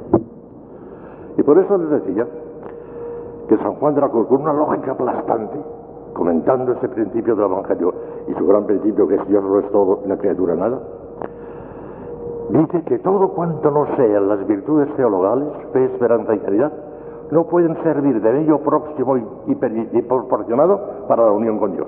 Lo que persigue San Juan de la Cruz en todas sus obras es llevarnos hasta la cumbre, hasta la unión transformativa, hasta lo que los místicos llaman matrimonio espiritual. Esa es su misión, esa es su función, a eso va dirigido. Pero para llegar ahí no hay otro procedimiento en el ejercicio de las virtudes que la fe, la esperanza y la caridad. Y lo prueba de una manera aplastante, aplastante, aplastante, como nadie lo ha probado. Ya, veíamos de qué manera la fe. Pero ahora vamos a ir al paso de una objeción que me pueden hacer inmediatamente. Miren, las virtudes teologales son criaturas al fin y al cabo. La fe y la esperanza y la caridad no son Dios, son semillas divinas injertas en nuestra alma por el bautismo, pero no son Dios. Por consiguiente, al ser criaturas, están a una distancia infinita de Dios. Luego no nos pueden servir también de medio próximo y proporcionado. No, no, no, no. Son criaturas también. Está mal dicho eso. Son criaturas, sí. Pero son precisamente las tres únicas criaturas que están flechadas como una flecha a Dios directamente. Las únicas. La fe, la y caridad. Todas las demás virtudes se refieren a los medios para que reforzar la, la práctica de las virtudes teologales, pero a los medios. A Dios como fin o como principio, porque como principio es la fe y como fin la esperanza y la caridad, solamente la fe, la esperanza y la caridad. Las únicas que nos flechan directamente a Dios son la fe, la esperanza y la caridad. Por consiguiente, solamente ellas pueden servir de medio próximo y proporcionado para la unión con Dios. Esto es una lógica aplastante. Está. Fíjese bien, que la fe es entre la fe y la visión beatífica, dice el último fin nuestro, la visión beatífica, no hay más diferencia que ser Dios creído o ser Dios visto, pero en la misma línea, el cara a cara en las tinieblas, fe, o el cara a cara en la luz, la visión beatífica, pero en la misma línea, Dios creído o Dios visto, en la misma línea. Por eso la fe va directamente a la visión beatífica, empalma con la visión beatífica. Lo natural, lo normal. Sería que nosotros empalmáramos este mundo con la visión beatífica, nada de purgatorio, porque lo hemos hecho mal, por eso vamos al purgatorio. Si no, empalmaríamos por la fe directamente a la visión. Va directamente, es el medio próximo y proporcional. Y la esperanza y la voluntad, que está en la voluntad, y la caridad está también en la voluntad. En eso se equivoca San Juan de la Cruz. Ya se dije el otro día que la Cruz eh, quiso poner la fe en el entendimiento, la esperanza en la memoria y la, caridad en la voluntad. Se equivoca en eso, no le sigue nadie porque no es un error. Pero es un error filosófico que no tiene importancia ninguna. Para su sistema no afecta para nada ese error filosófico. La memoria no existe como potencia distinta del entendimiento. La memoria es una función del entendimiento, es el entendimiento en cuanto que recuerda lo pasado, pero no es una, potencia distinta del entendimiento. Por consiguiente, no es verdad que la, memoria tenga una, facultad especial para recibir una, una virtud teologal. No, está, está dependiendo del entendimiento, porque es una función del entendimiento. Por consiguiente, depende de la fe. La memoria depende de la fe. Además, la memoria se refiere a cosas pasadas. Nos acordamos de las cosas pasadas. Y en cambio la esperanza se refiere a lo futuro. Es un movimiento distinto, contrario por completo, porque San Juan de la Cruz se equivoca en eso. Pero ya digo, no tiene importancia desde el punto de vista de su sistema místico el que se haya equivocado en asignar la esperanza a la voluntad. Digo, a la memoria. La esperanza, lo mismo que la caridad, está en la voluntad. Que dirán a Dios, pero con un matiz distinto, muy distinto. Y ya hemos visto que la fe ve a Dios o considera a Dios como principio no visto, pero orientado a, Dios visto por la visión beatífica. La esperanza nos flecha directamente a Dios, al Dios de la revelación, como objeto de nuestra bienaventuranza eterna. A Dios, ¿eh? porque si no, no sería teologal. Si, si, se refiriese directamente a nuestra felicidad eterna, sin referencia a Dios, sería inmoral, sería pecado. Una virtud teologal que se refiere a Dios, pero a Dios mirado en cuanto que será el objeto de nuestra bienaventuranza eterna. O sea, mezclado con un poquito de egoísmo, de santo egoísmo, pero mezclado con un poquito de egoísmo. En cambio, la caridad se flecha directamente a Dios en cuanto a bondad en sí mismo, aunque no tuviera ninguna ventaja para nosotros. Esa es la caridad, limpísima, es la más perfecta la caridad. La esperanza también mira a Dios, porque si no mirase a Dios no sería teologal, no sería teologal, sería una inmoral, sería pecado. Pero lo mira con un poquito de interés. Interés legítimo porque Dios nos ha creado para hacernos felices y Dios quiere que aspiremos al cielo y aspirar al cielo no solamente los pecados, sino que es una cosa que está prevista y querida por Dios también, pero que es imperfecta. Lo perfecto es la caridad, que lo mira en cuanto a voluntad en sí misma, aunque no tuviera ninguna ventaja para nosotros. Pues bien, vamos a ver ahora lo que nos dice San Juan de la Cruz. Lo dice en relación a la fe, pero vale también para la esperanza y para la caridad, el principio es lo mismo. Vean qué profundo es, qué maravilloso San Juan de la Cruz. A San Juan de la Cruz se ha descubierto casi últimamente, ¿eh? en ese siglo. ¿eh? Antiguamente casi no hacían cosas, no hacían caso Juan de la Cruz. Y se han dado cuenta que es una figura colosal, tremendo. Miren lo que dice, en esta edición, que es la décima de la PAC, trae un índice sistemático de doctrina del San Juan de la Cruz. Un índice sistemático. Y bajo el epígrafe fe, recoge los principales pensamientos sobre la fe de San Juan de la Cruz. Yo se los voy a explicar un poquito para que vean con claridad lo que dice San Juan de la Cruz en torno a la fe. Que eso también vale para la esperanza para la caridad.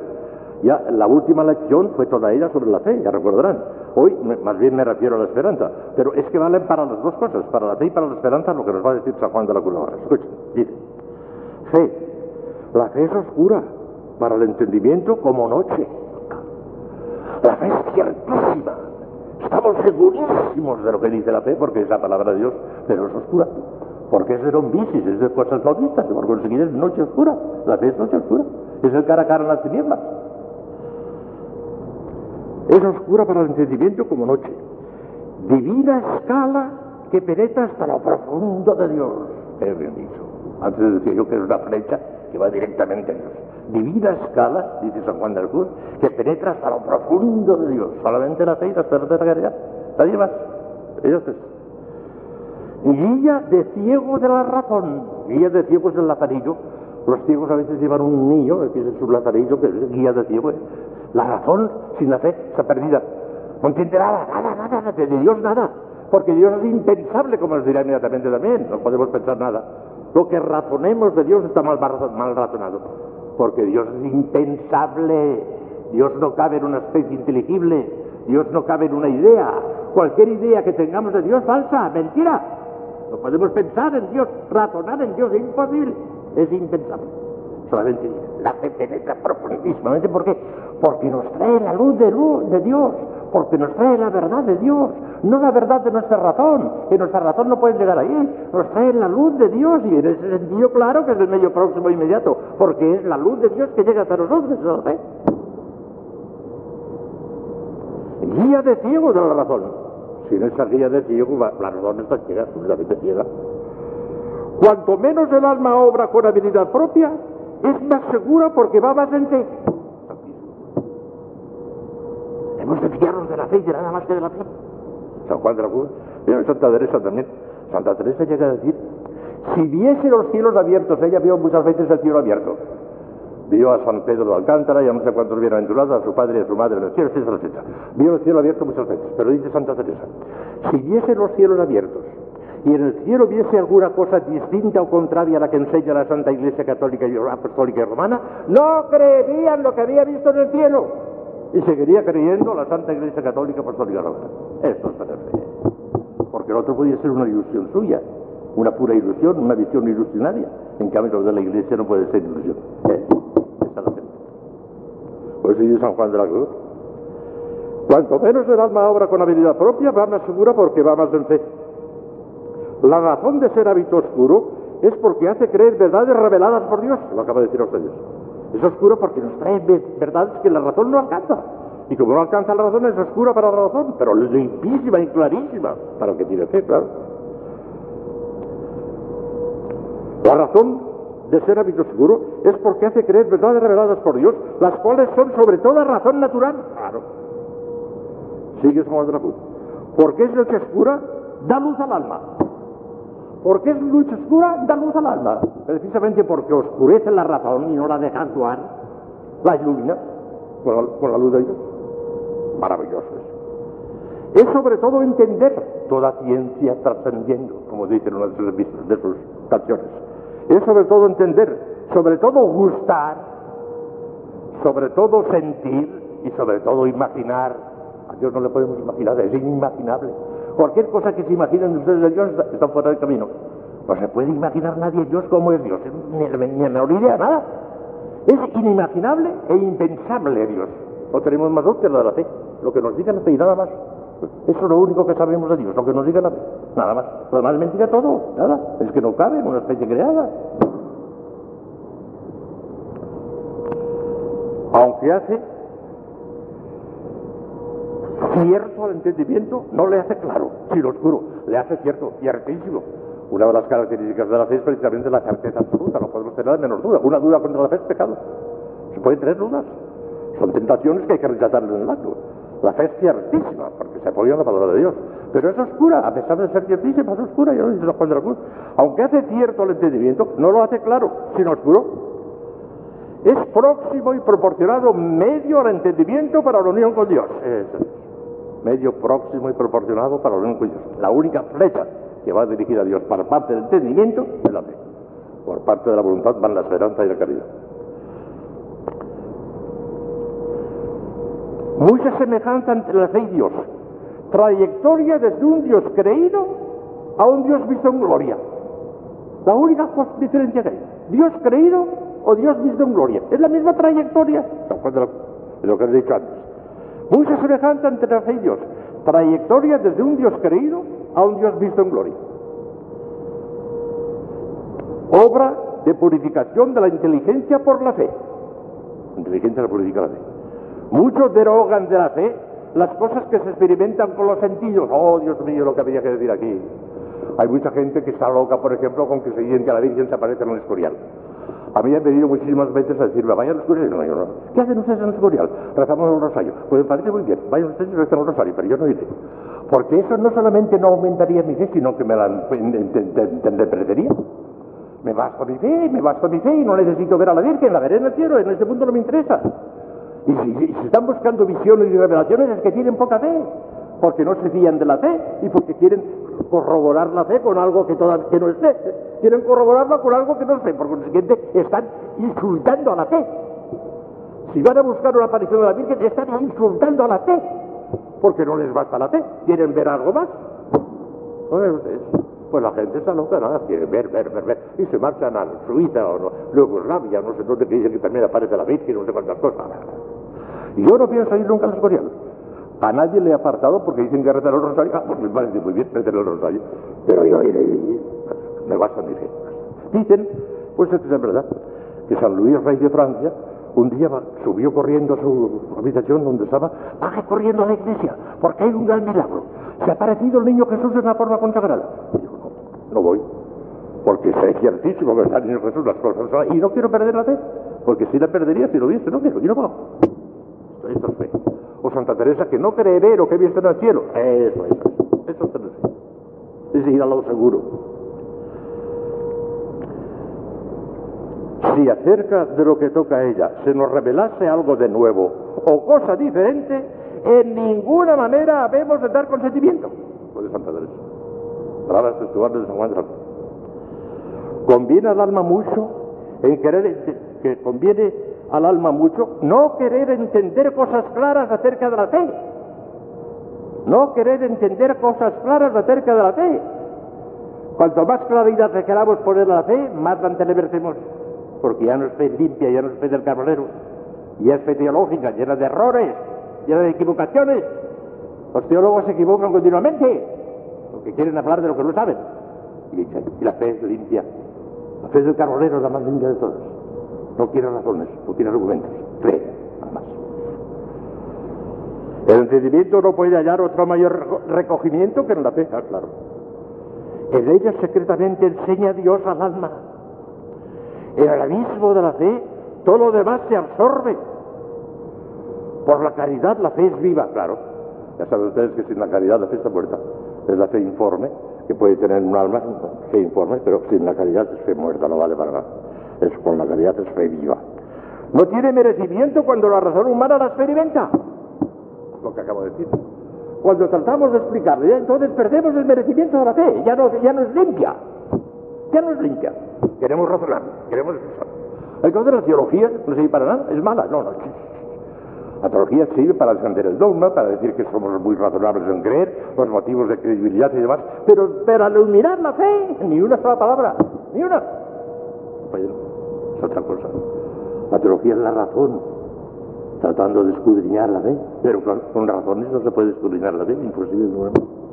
Santo Tomás, Santo Tomás lo sabía muy bien, lo decía muy bien Santo Tomás. En el abismo de la fe, todo lo demás se absorbe. Por la caridad de la fe viva. No tiene merecimiento cuando la razón humana la experimenta, ha perdido en ello. Cuanto Dios es más creído y servido sin señales, tanto más es el alma esclarecida, sin señales. Dios solo mira a la fe y pureza del corazón del que ora palabras textuales de Juan de textual todo esto.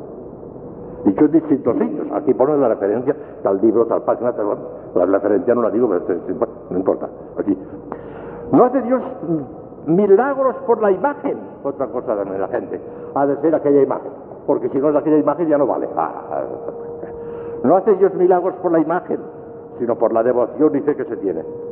Querer sentir a Dios y gustarle como si fuese comprensible es impureza de la fe, palabras sexuales.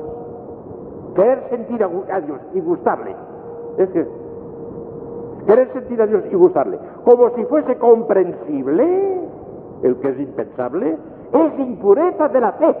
Claro, lo que estoy diciendo. Fe del carbonero, hijas mías, eso es lo bueno. Con la fe va amparada el alma contra el demonio. Ah, claro. El demonio teme al alma de fe. ¿Sabe que no tiene la que allí? Dios es la sustancia de la fe. Dios mío. Esto no se le ocurrió ni a Santo Tomás. Es lo más profundo que ha dicho Santo, San Juan de Cruz. Ni a Santo Tomás se le ocurrió esto.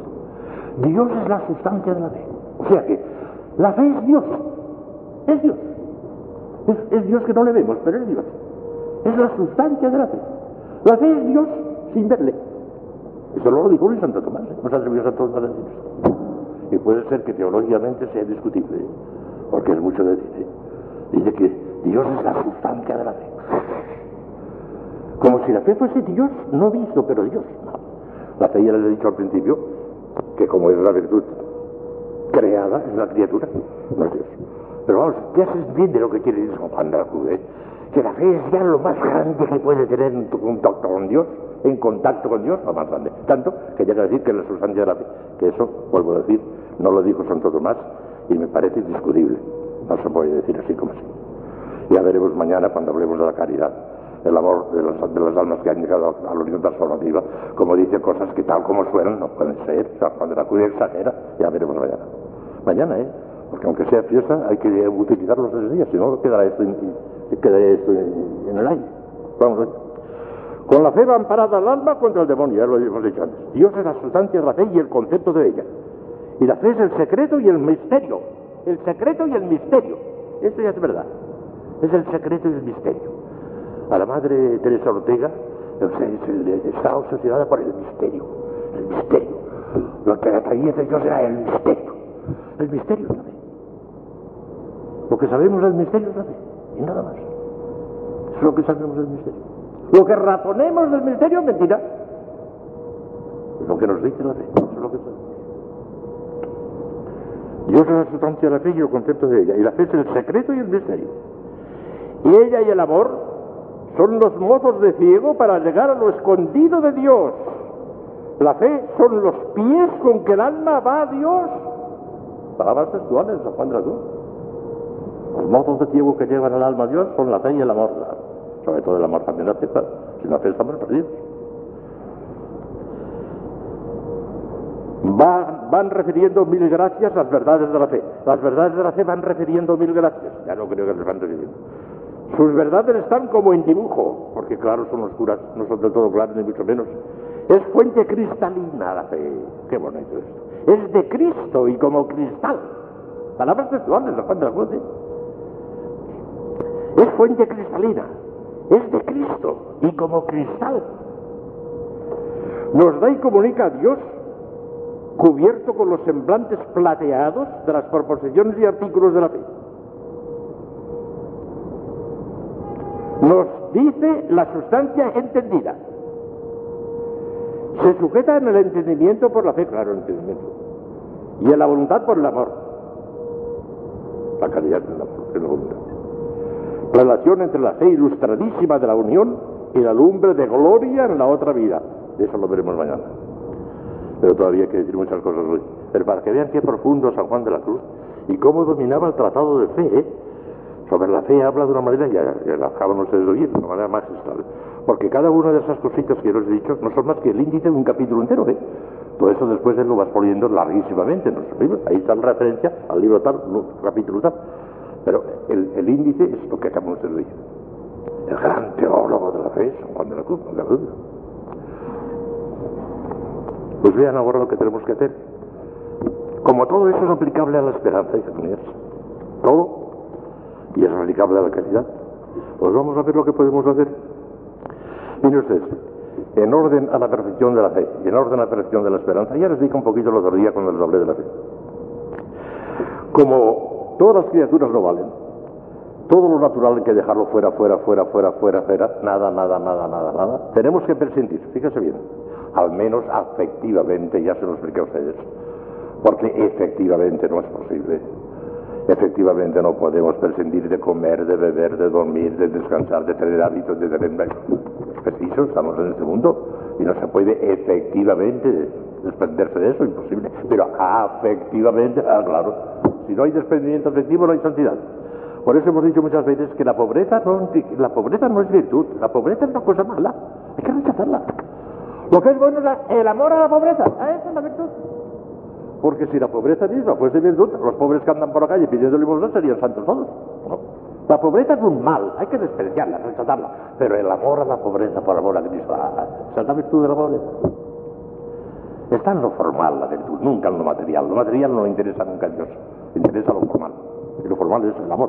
Pues bueno, como hay que rechazar todo lo que no es fe, como hay que rechazar absolutamente todo, hay que rechazar, al menos afectivamente, todas las cosas naturales, todas objetos, pues el diente de San Gabriel, todo, todo, todo, fuera, fuera, fuera, al menos afectivamente. Como tengan apego a una cosa de esas, no llegarán. Pueden tener la cosa, si tienen la valentía de no tener apego a ella. Pero como tengan apego a ella, despídanse, la unión transformativa no llegará. Hay que desprenderse de todo lo imaginario, todo lo que imaginen Dios. Voy a imaginarme a Dios para ver si me uno más íntimamente. ¿Qué, qué, qué bobada? ¿Qué manera de perder el tiempo? No imaginen nada nunca de Dios porque no lo pueden imaginar. Es inimaginable. Hay que rechazar también todos los razonamientos, porque con el razonamiento no podemos llegar a Dios. Imposible. Solamente tenemos la luz de la fe, el razonamiento no vale, ya lo hemos dicho muchas veces. Dios. Hemos de rechazar también las cosas sobrenaturales, visiones, revelaciones, porque San Juan de la Cruz lo rechaza todo. Visiones, revelaciones, fuera, fuera, fuera, fuera, todo. Hombre, si a lo mejor es Dios el que le da a uno una locución, una visión, y Si es de Dios, el efecto que quiere producir Dios nuestro Señor, lo produce instantáneamente en el momento de producirse. Pero después el alma que no se pequeño, que se desprenda en absoluto, enseguida, enseguida, enseguida.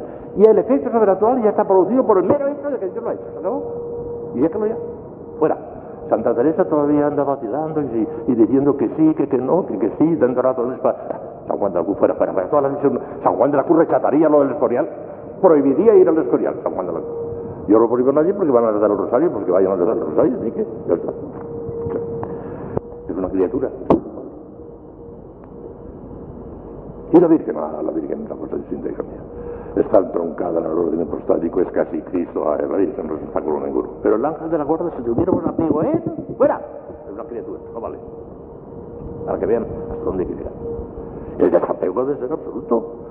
A mí qué más me da que sea un hilo delgado, que tenga atado un pajarillo. Como no rompa ese hilo delgado, no volará. Dice San Juan de la Cruz.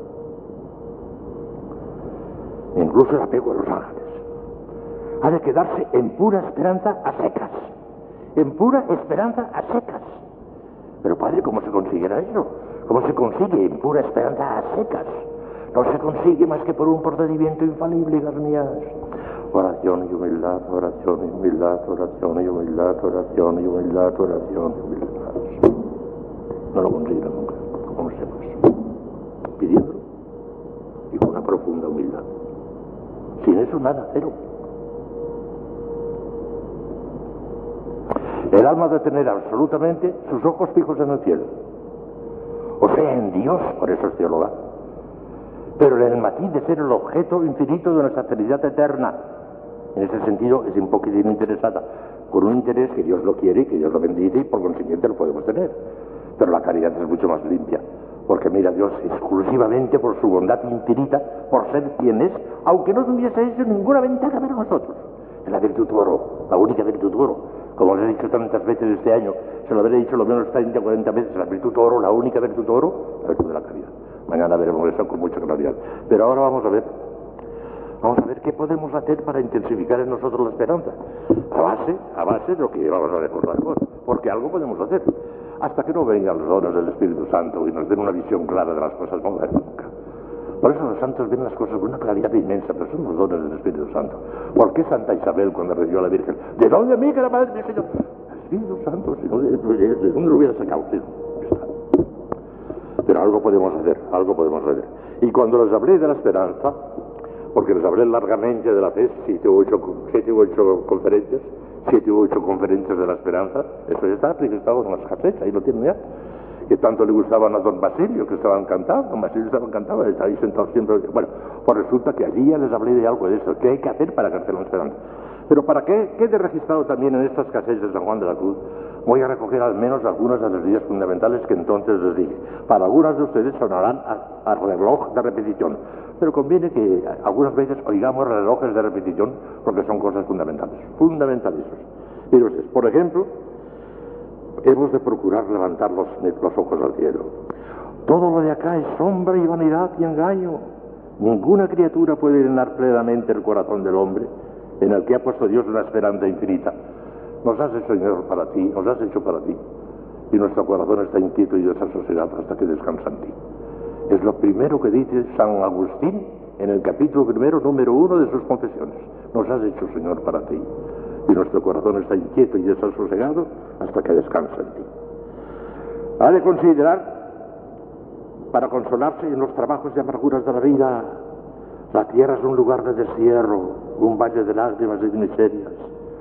El dolor nos acompaña inevitablemente desde la cuna hasta el sepulcro. Nadie se escapa de esta ley inexorable. Pero la esperanza cristiana nos recuerda que todos los sufrimientos de esta vida no son nada en comparación del peso enorme de gloria que ha de manifestarse en nosotros para toda la eternidad.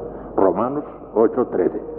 Y que si sabemos soportarlo santamente, estas momentáneas y ligeras tribulaciones nos preparan el peso eterno de una sublime e incomparable gloria. Segunda Corintios 4:17. Qué consuelo tan inefable experimenta el alma atribulada al contemplar el cielo, aunque sea a través del cristal de sus lágrimas. Y hemos de esperar en la esperanza para animarnos a ser buenos. Cuesta mucho la práctica de la virtud y las mías. Hay que dejarlo todo. Hay que renunciar a los propios gustos y caprichos. Hay que rechazar los continuos asaltos del mundo, del demonio y de la carne. Sobre todo al principio de la vida espiritual se hace muy dura esta lucha continua. Pero qué aliento tan grande se experimenta al levantar los ojos al cielo. Vale la pena esforzarse un poco durante los breves años del destierro a fin de asegurarse bien la posesión eterna de la patria, que toda esta vida no es más que una noche en una mala posada. Más adelante, cuando el alma vaya avanzando por los caminos de la unión con Dios, los motivos del amor desinteresado permanecerán sobre los de la propia felicidad, pero nunca se abandonarán del todo, es el error quietista. Y aún los santos más grandes encuentran en la nostalgia del cielo uno de los más poderosos estímulos para seguir adelante sin desmayo en la vía del heroísmo y de la santidad. Pensemos en el cielo. El cielo a la vista. Es la consigna mía de este año. Cuando Colón descubrió América, como gritó, tierra a la vista. Yo les dije, cielo a la vista. Es la consigna que les voy a dejar este año. Cielo a la vista. Sigamos, sigamos. ¿Qué tenemos que hacer? ¿Qué podemos hacer para intensificar la esperanza en nosotros? Simplificará cada vez más su oración el alma que quiera perfeccionarse en la esperanza. Cuando oraréis, no habléis mucho, que ya sabe vuestro Padre Celestial las cosas que necesitáis antes de que se las pidáis. Mateo 6, 7, 13. La fórmula del Padre Nuestro que te he explicado larguísimamente a todo lo largo del mes, ahí lo tienen.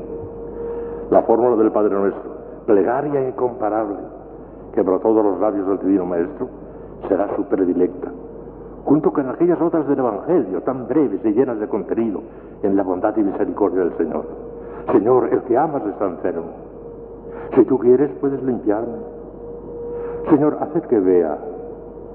Señor, enséñanos a orar. Señor, aumentanos la fe. No tienen vino. Es lo único que dijo la Virgen.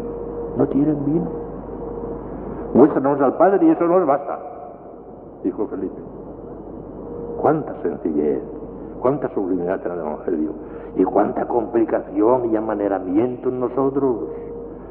El alma de esforzarse en conseguir aquella confianza ingenua, sencilla e infantil que arrancaba milagros al corazón del Divino Maestro.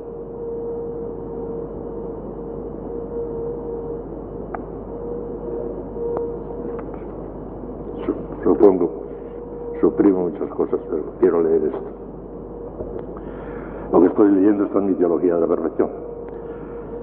Es el efecto más característico de la esperanza que se desprende de su misma definición. Es un vivo sentimiento de la grandeza y majestad de Dios que la sumerge en una adoración profunda, llena de reverencia y de humildad. El alma sometida a su acción se siente transportada con fuerza irresistible ante la grandeza y majestad de Dios, que hace temblar a los mismos ángeles, tremum potestates, decimos en el prefacio de la misa. Delante de esta infinita majestad se siente nada, y menos que nada, puesto que es una nada pecadora. Y se apodera de ella un sentimiento tan fuerte y penetrante de reverencia, sumisión y acatamiento, que quisiera deshacerse y padecer mil muertes por Dios.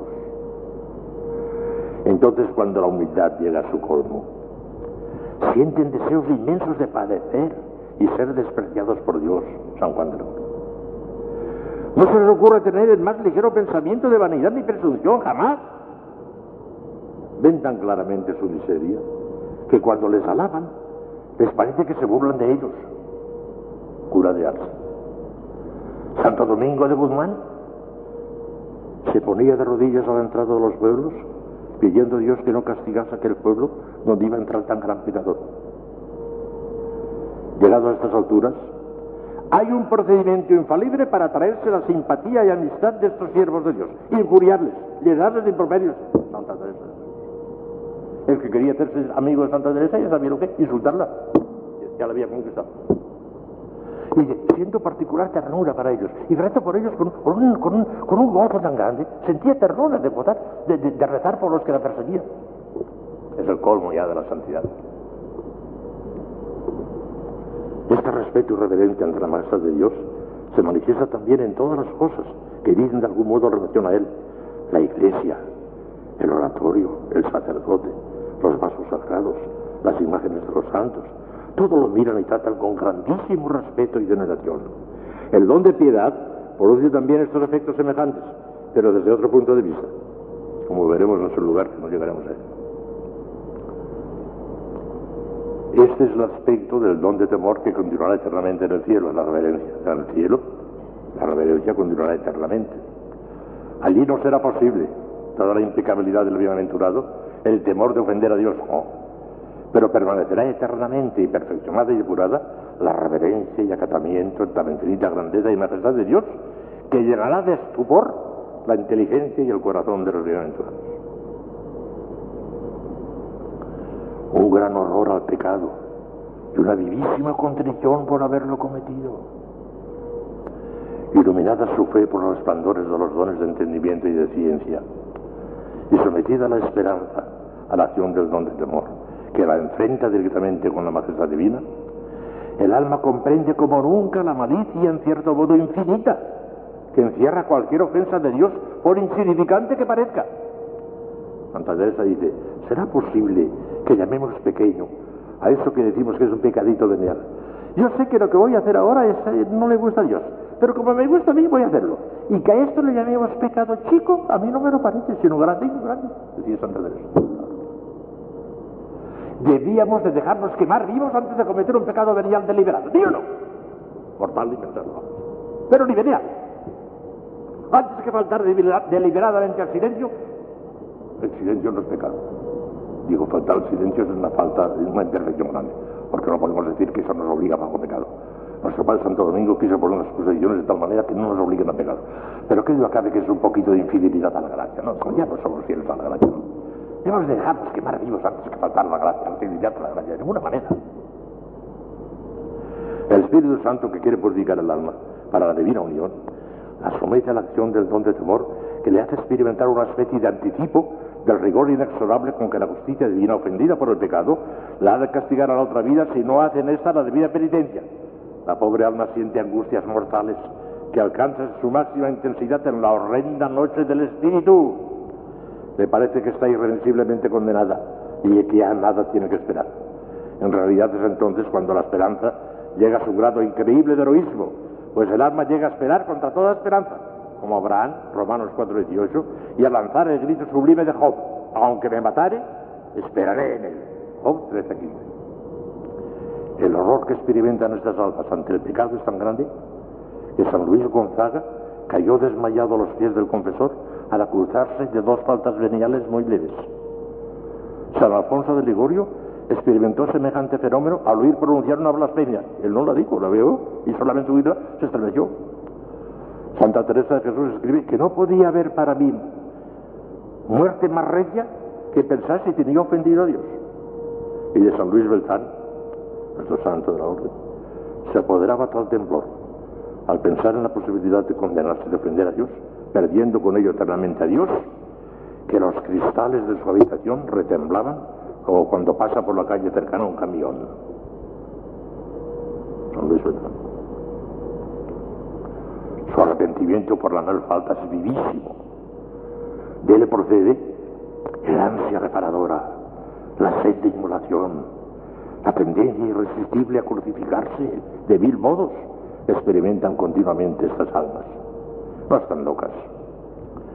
Es una consecuencia natural de las emociones del Espíritu Santo a través del don de temor. Voy a terminar enseguida, pero quiero leer otra cosita muy importante.